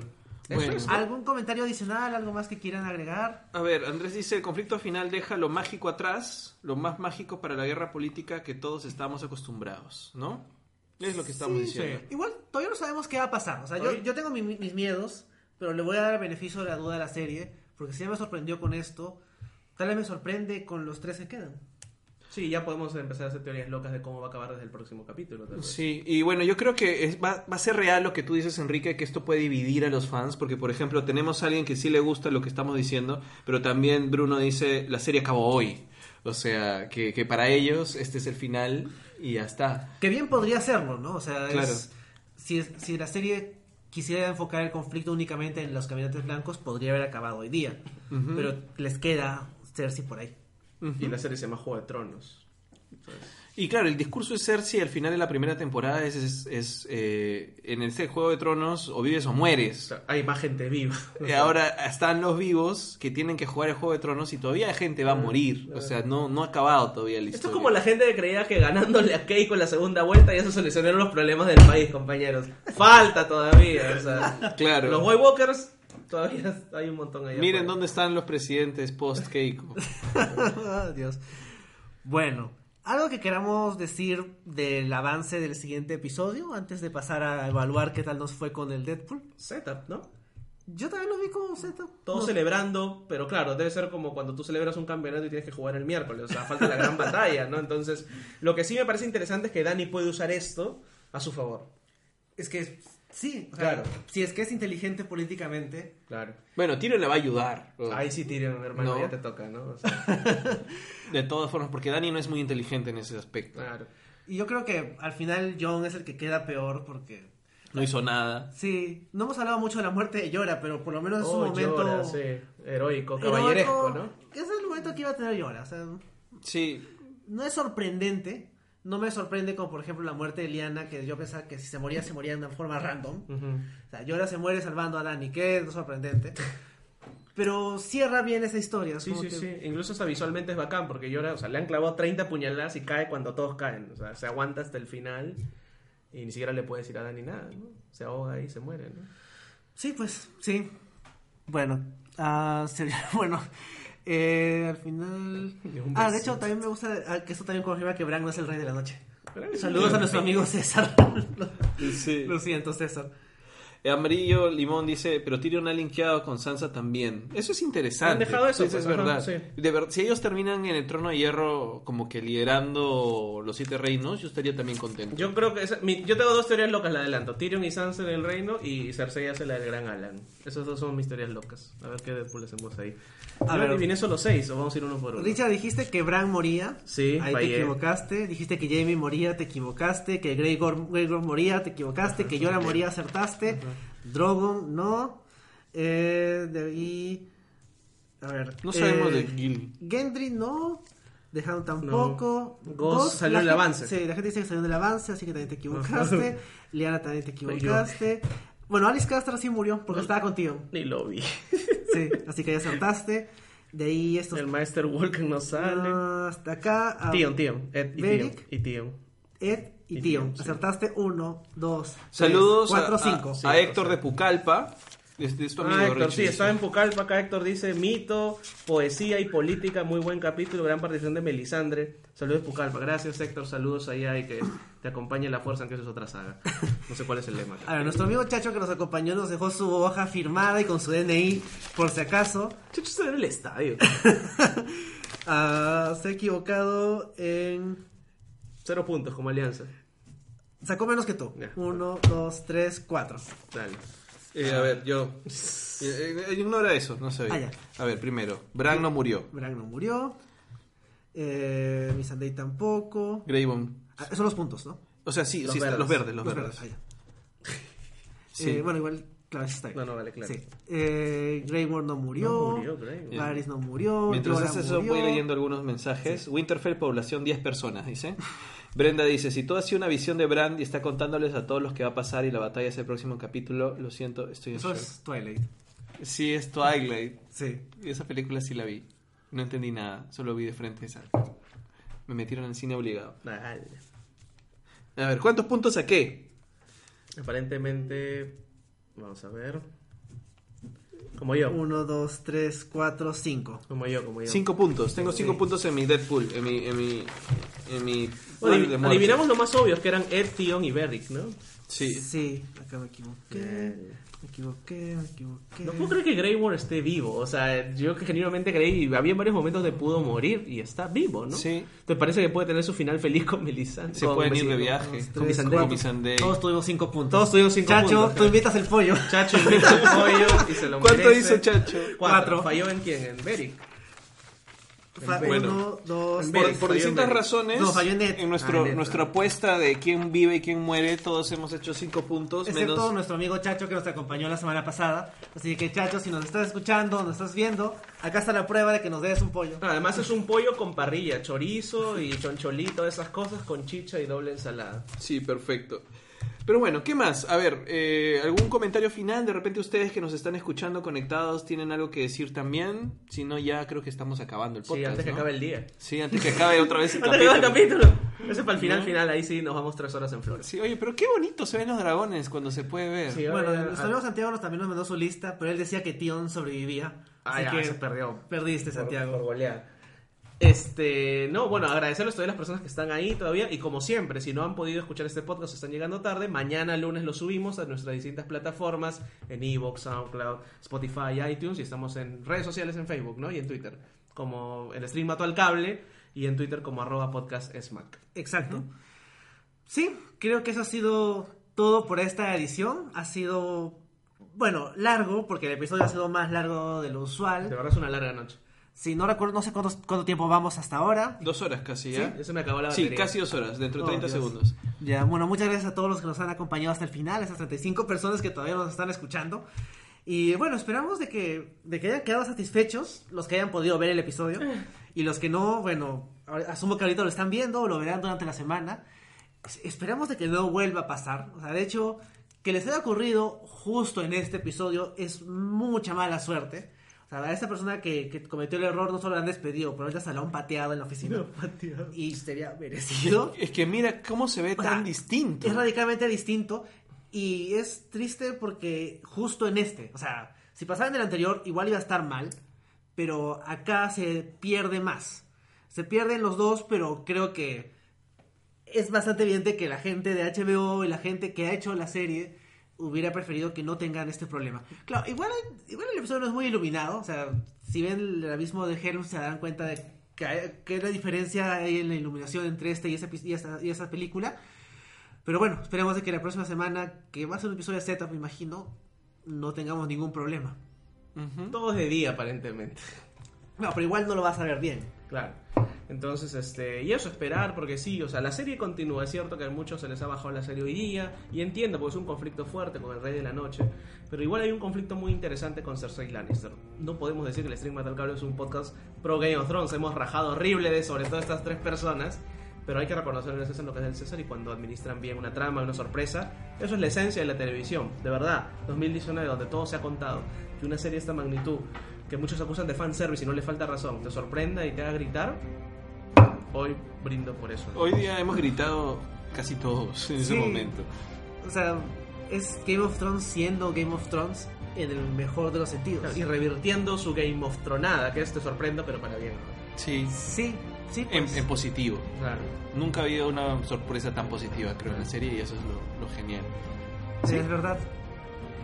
Bueno, eso ha sido todo por esta edición del invierno mató al cable. Bueno, muchas gracias Natalie y Gabriela que ya nos han podido acompañar hasta el final. Muchas gracias Roger. Muchas gracias, Gracias. Richard. Gracias. Nati Enrique, por Gracias. permitirnos ver una vez más Game of Thrones. Y Claro. nos, vere- per- per- y nos veremos el próximo domingo a las 9 y algo. Ahora Perú. Sí, porque el otro domingo también es- empieza tarde el episodio. Así que nos vemos en una semana. Adiós.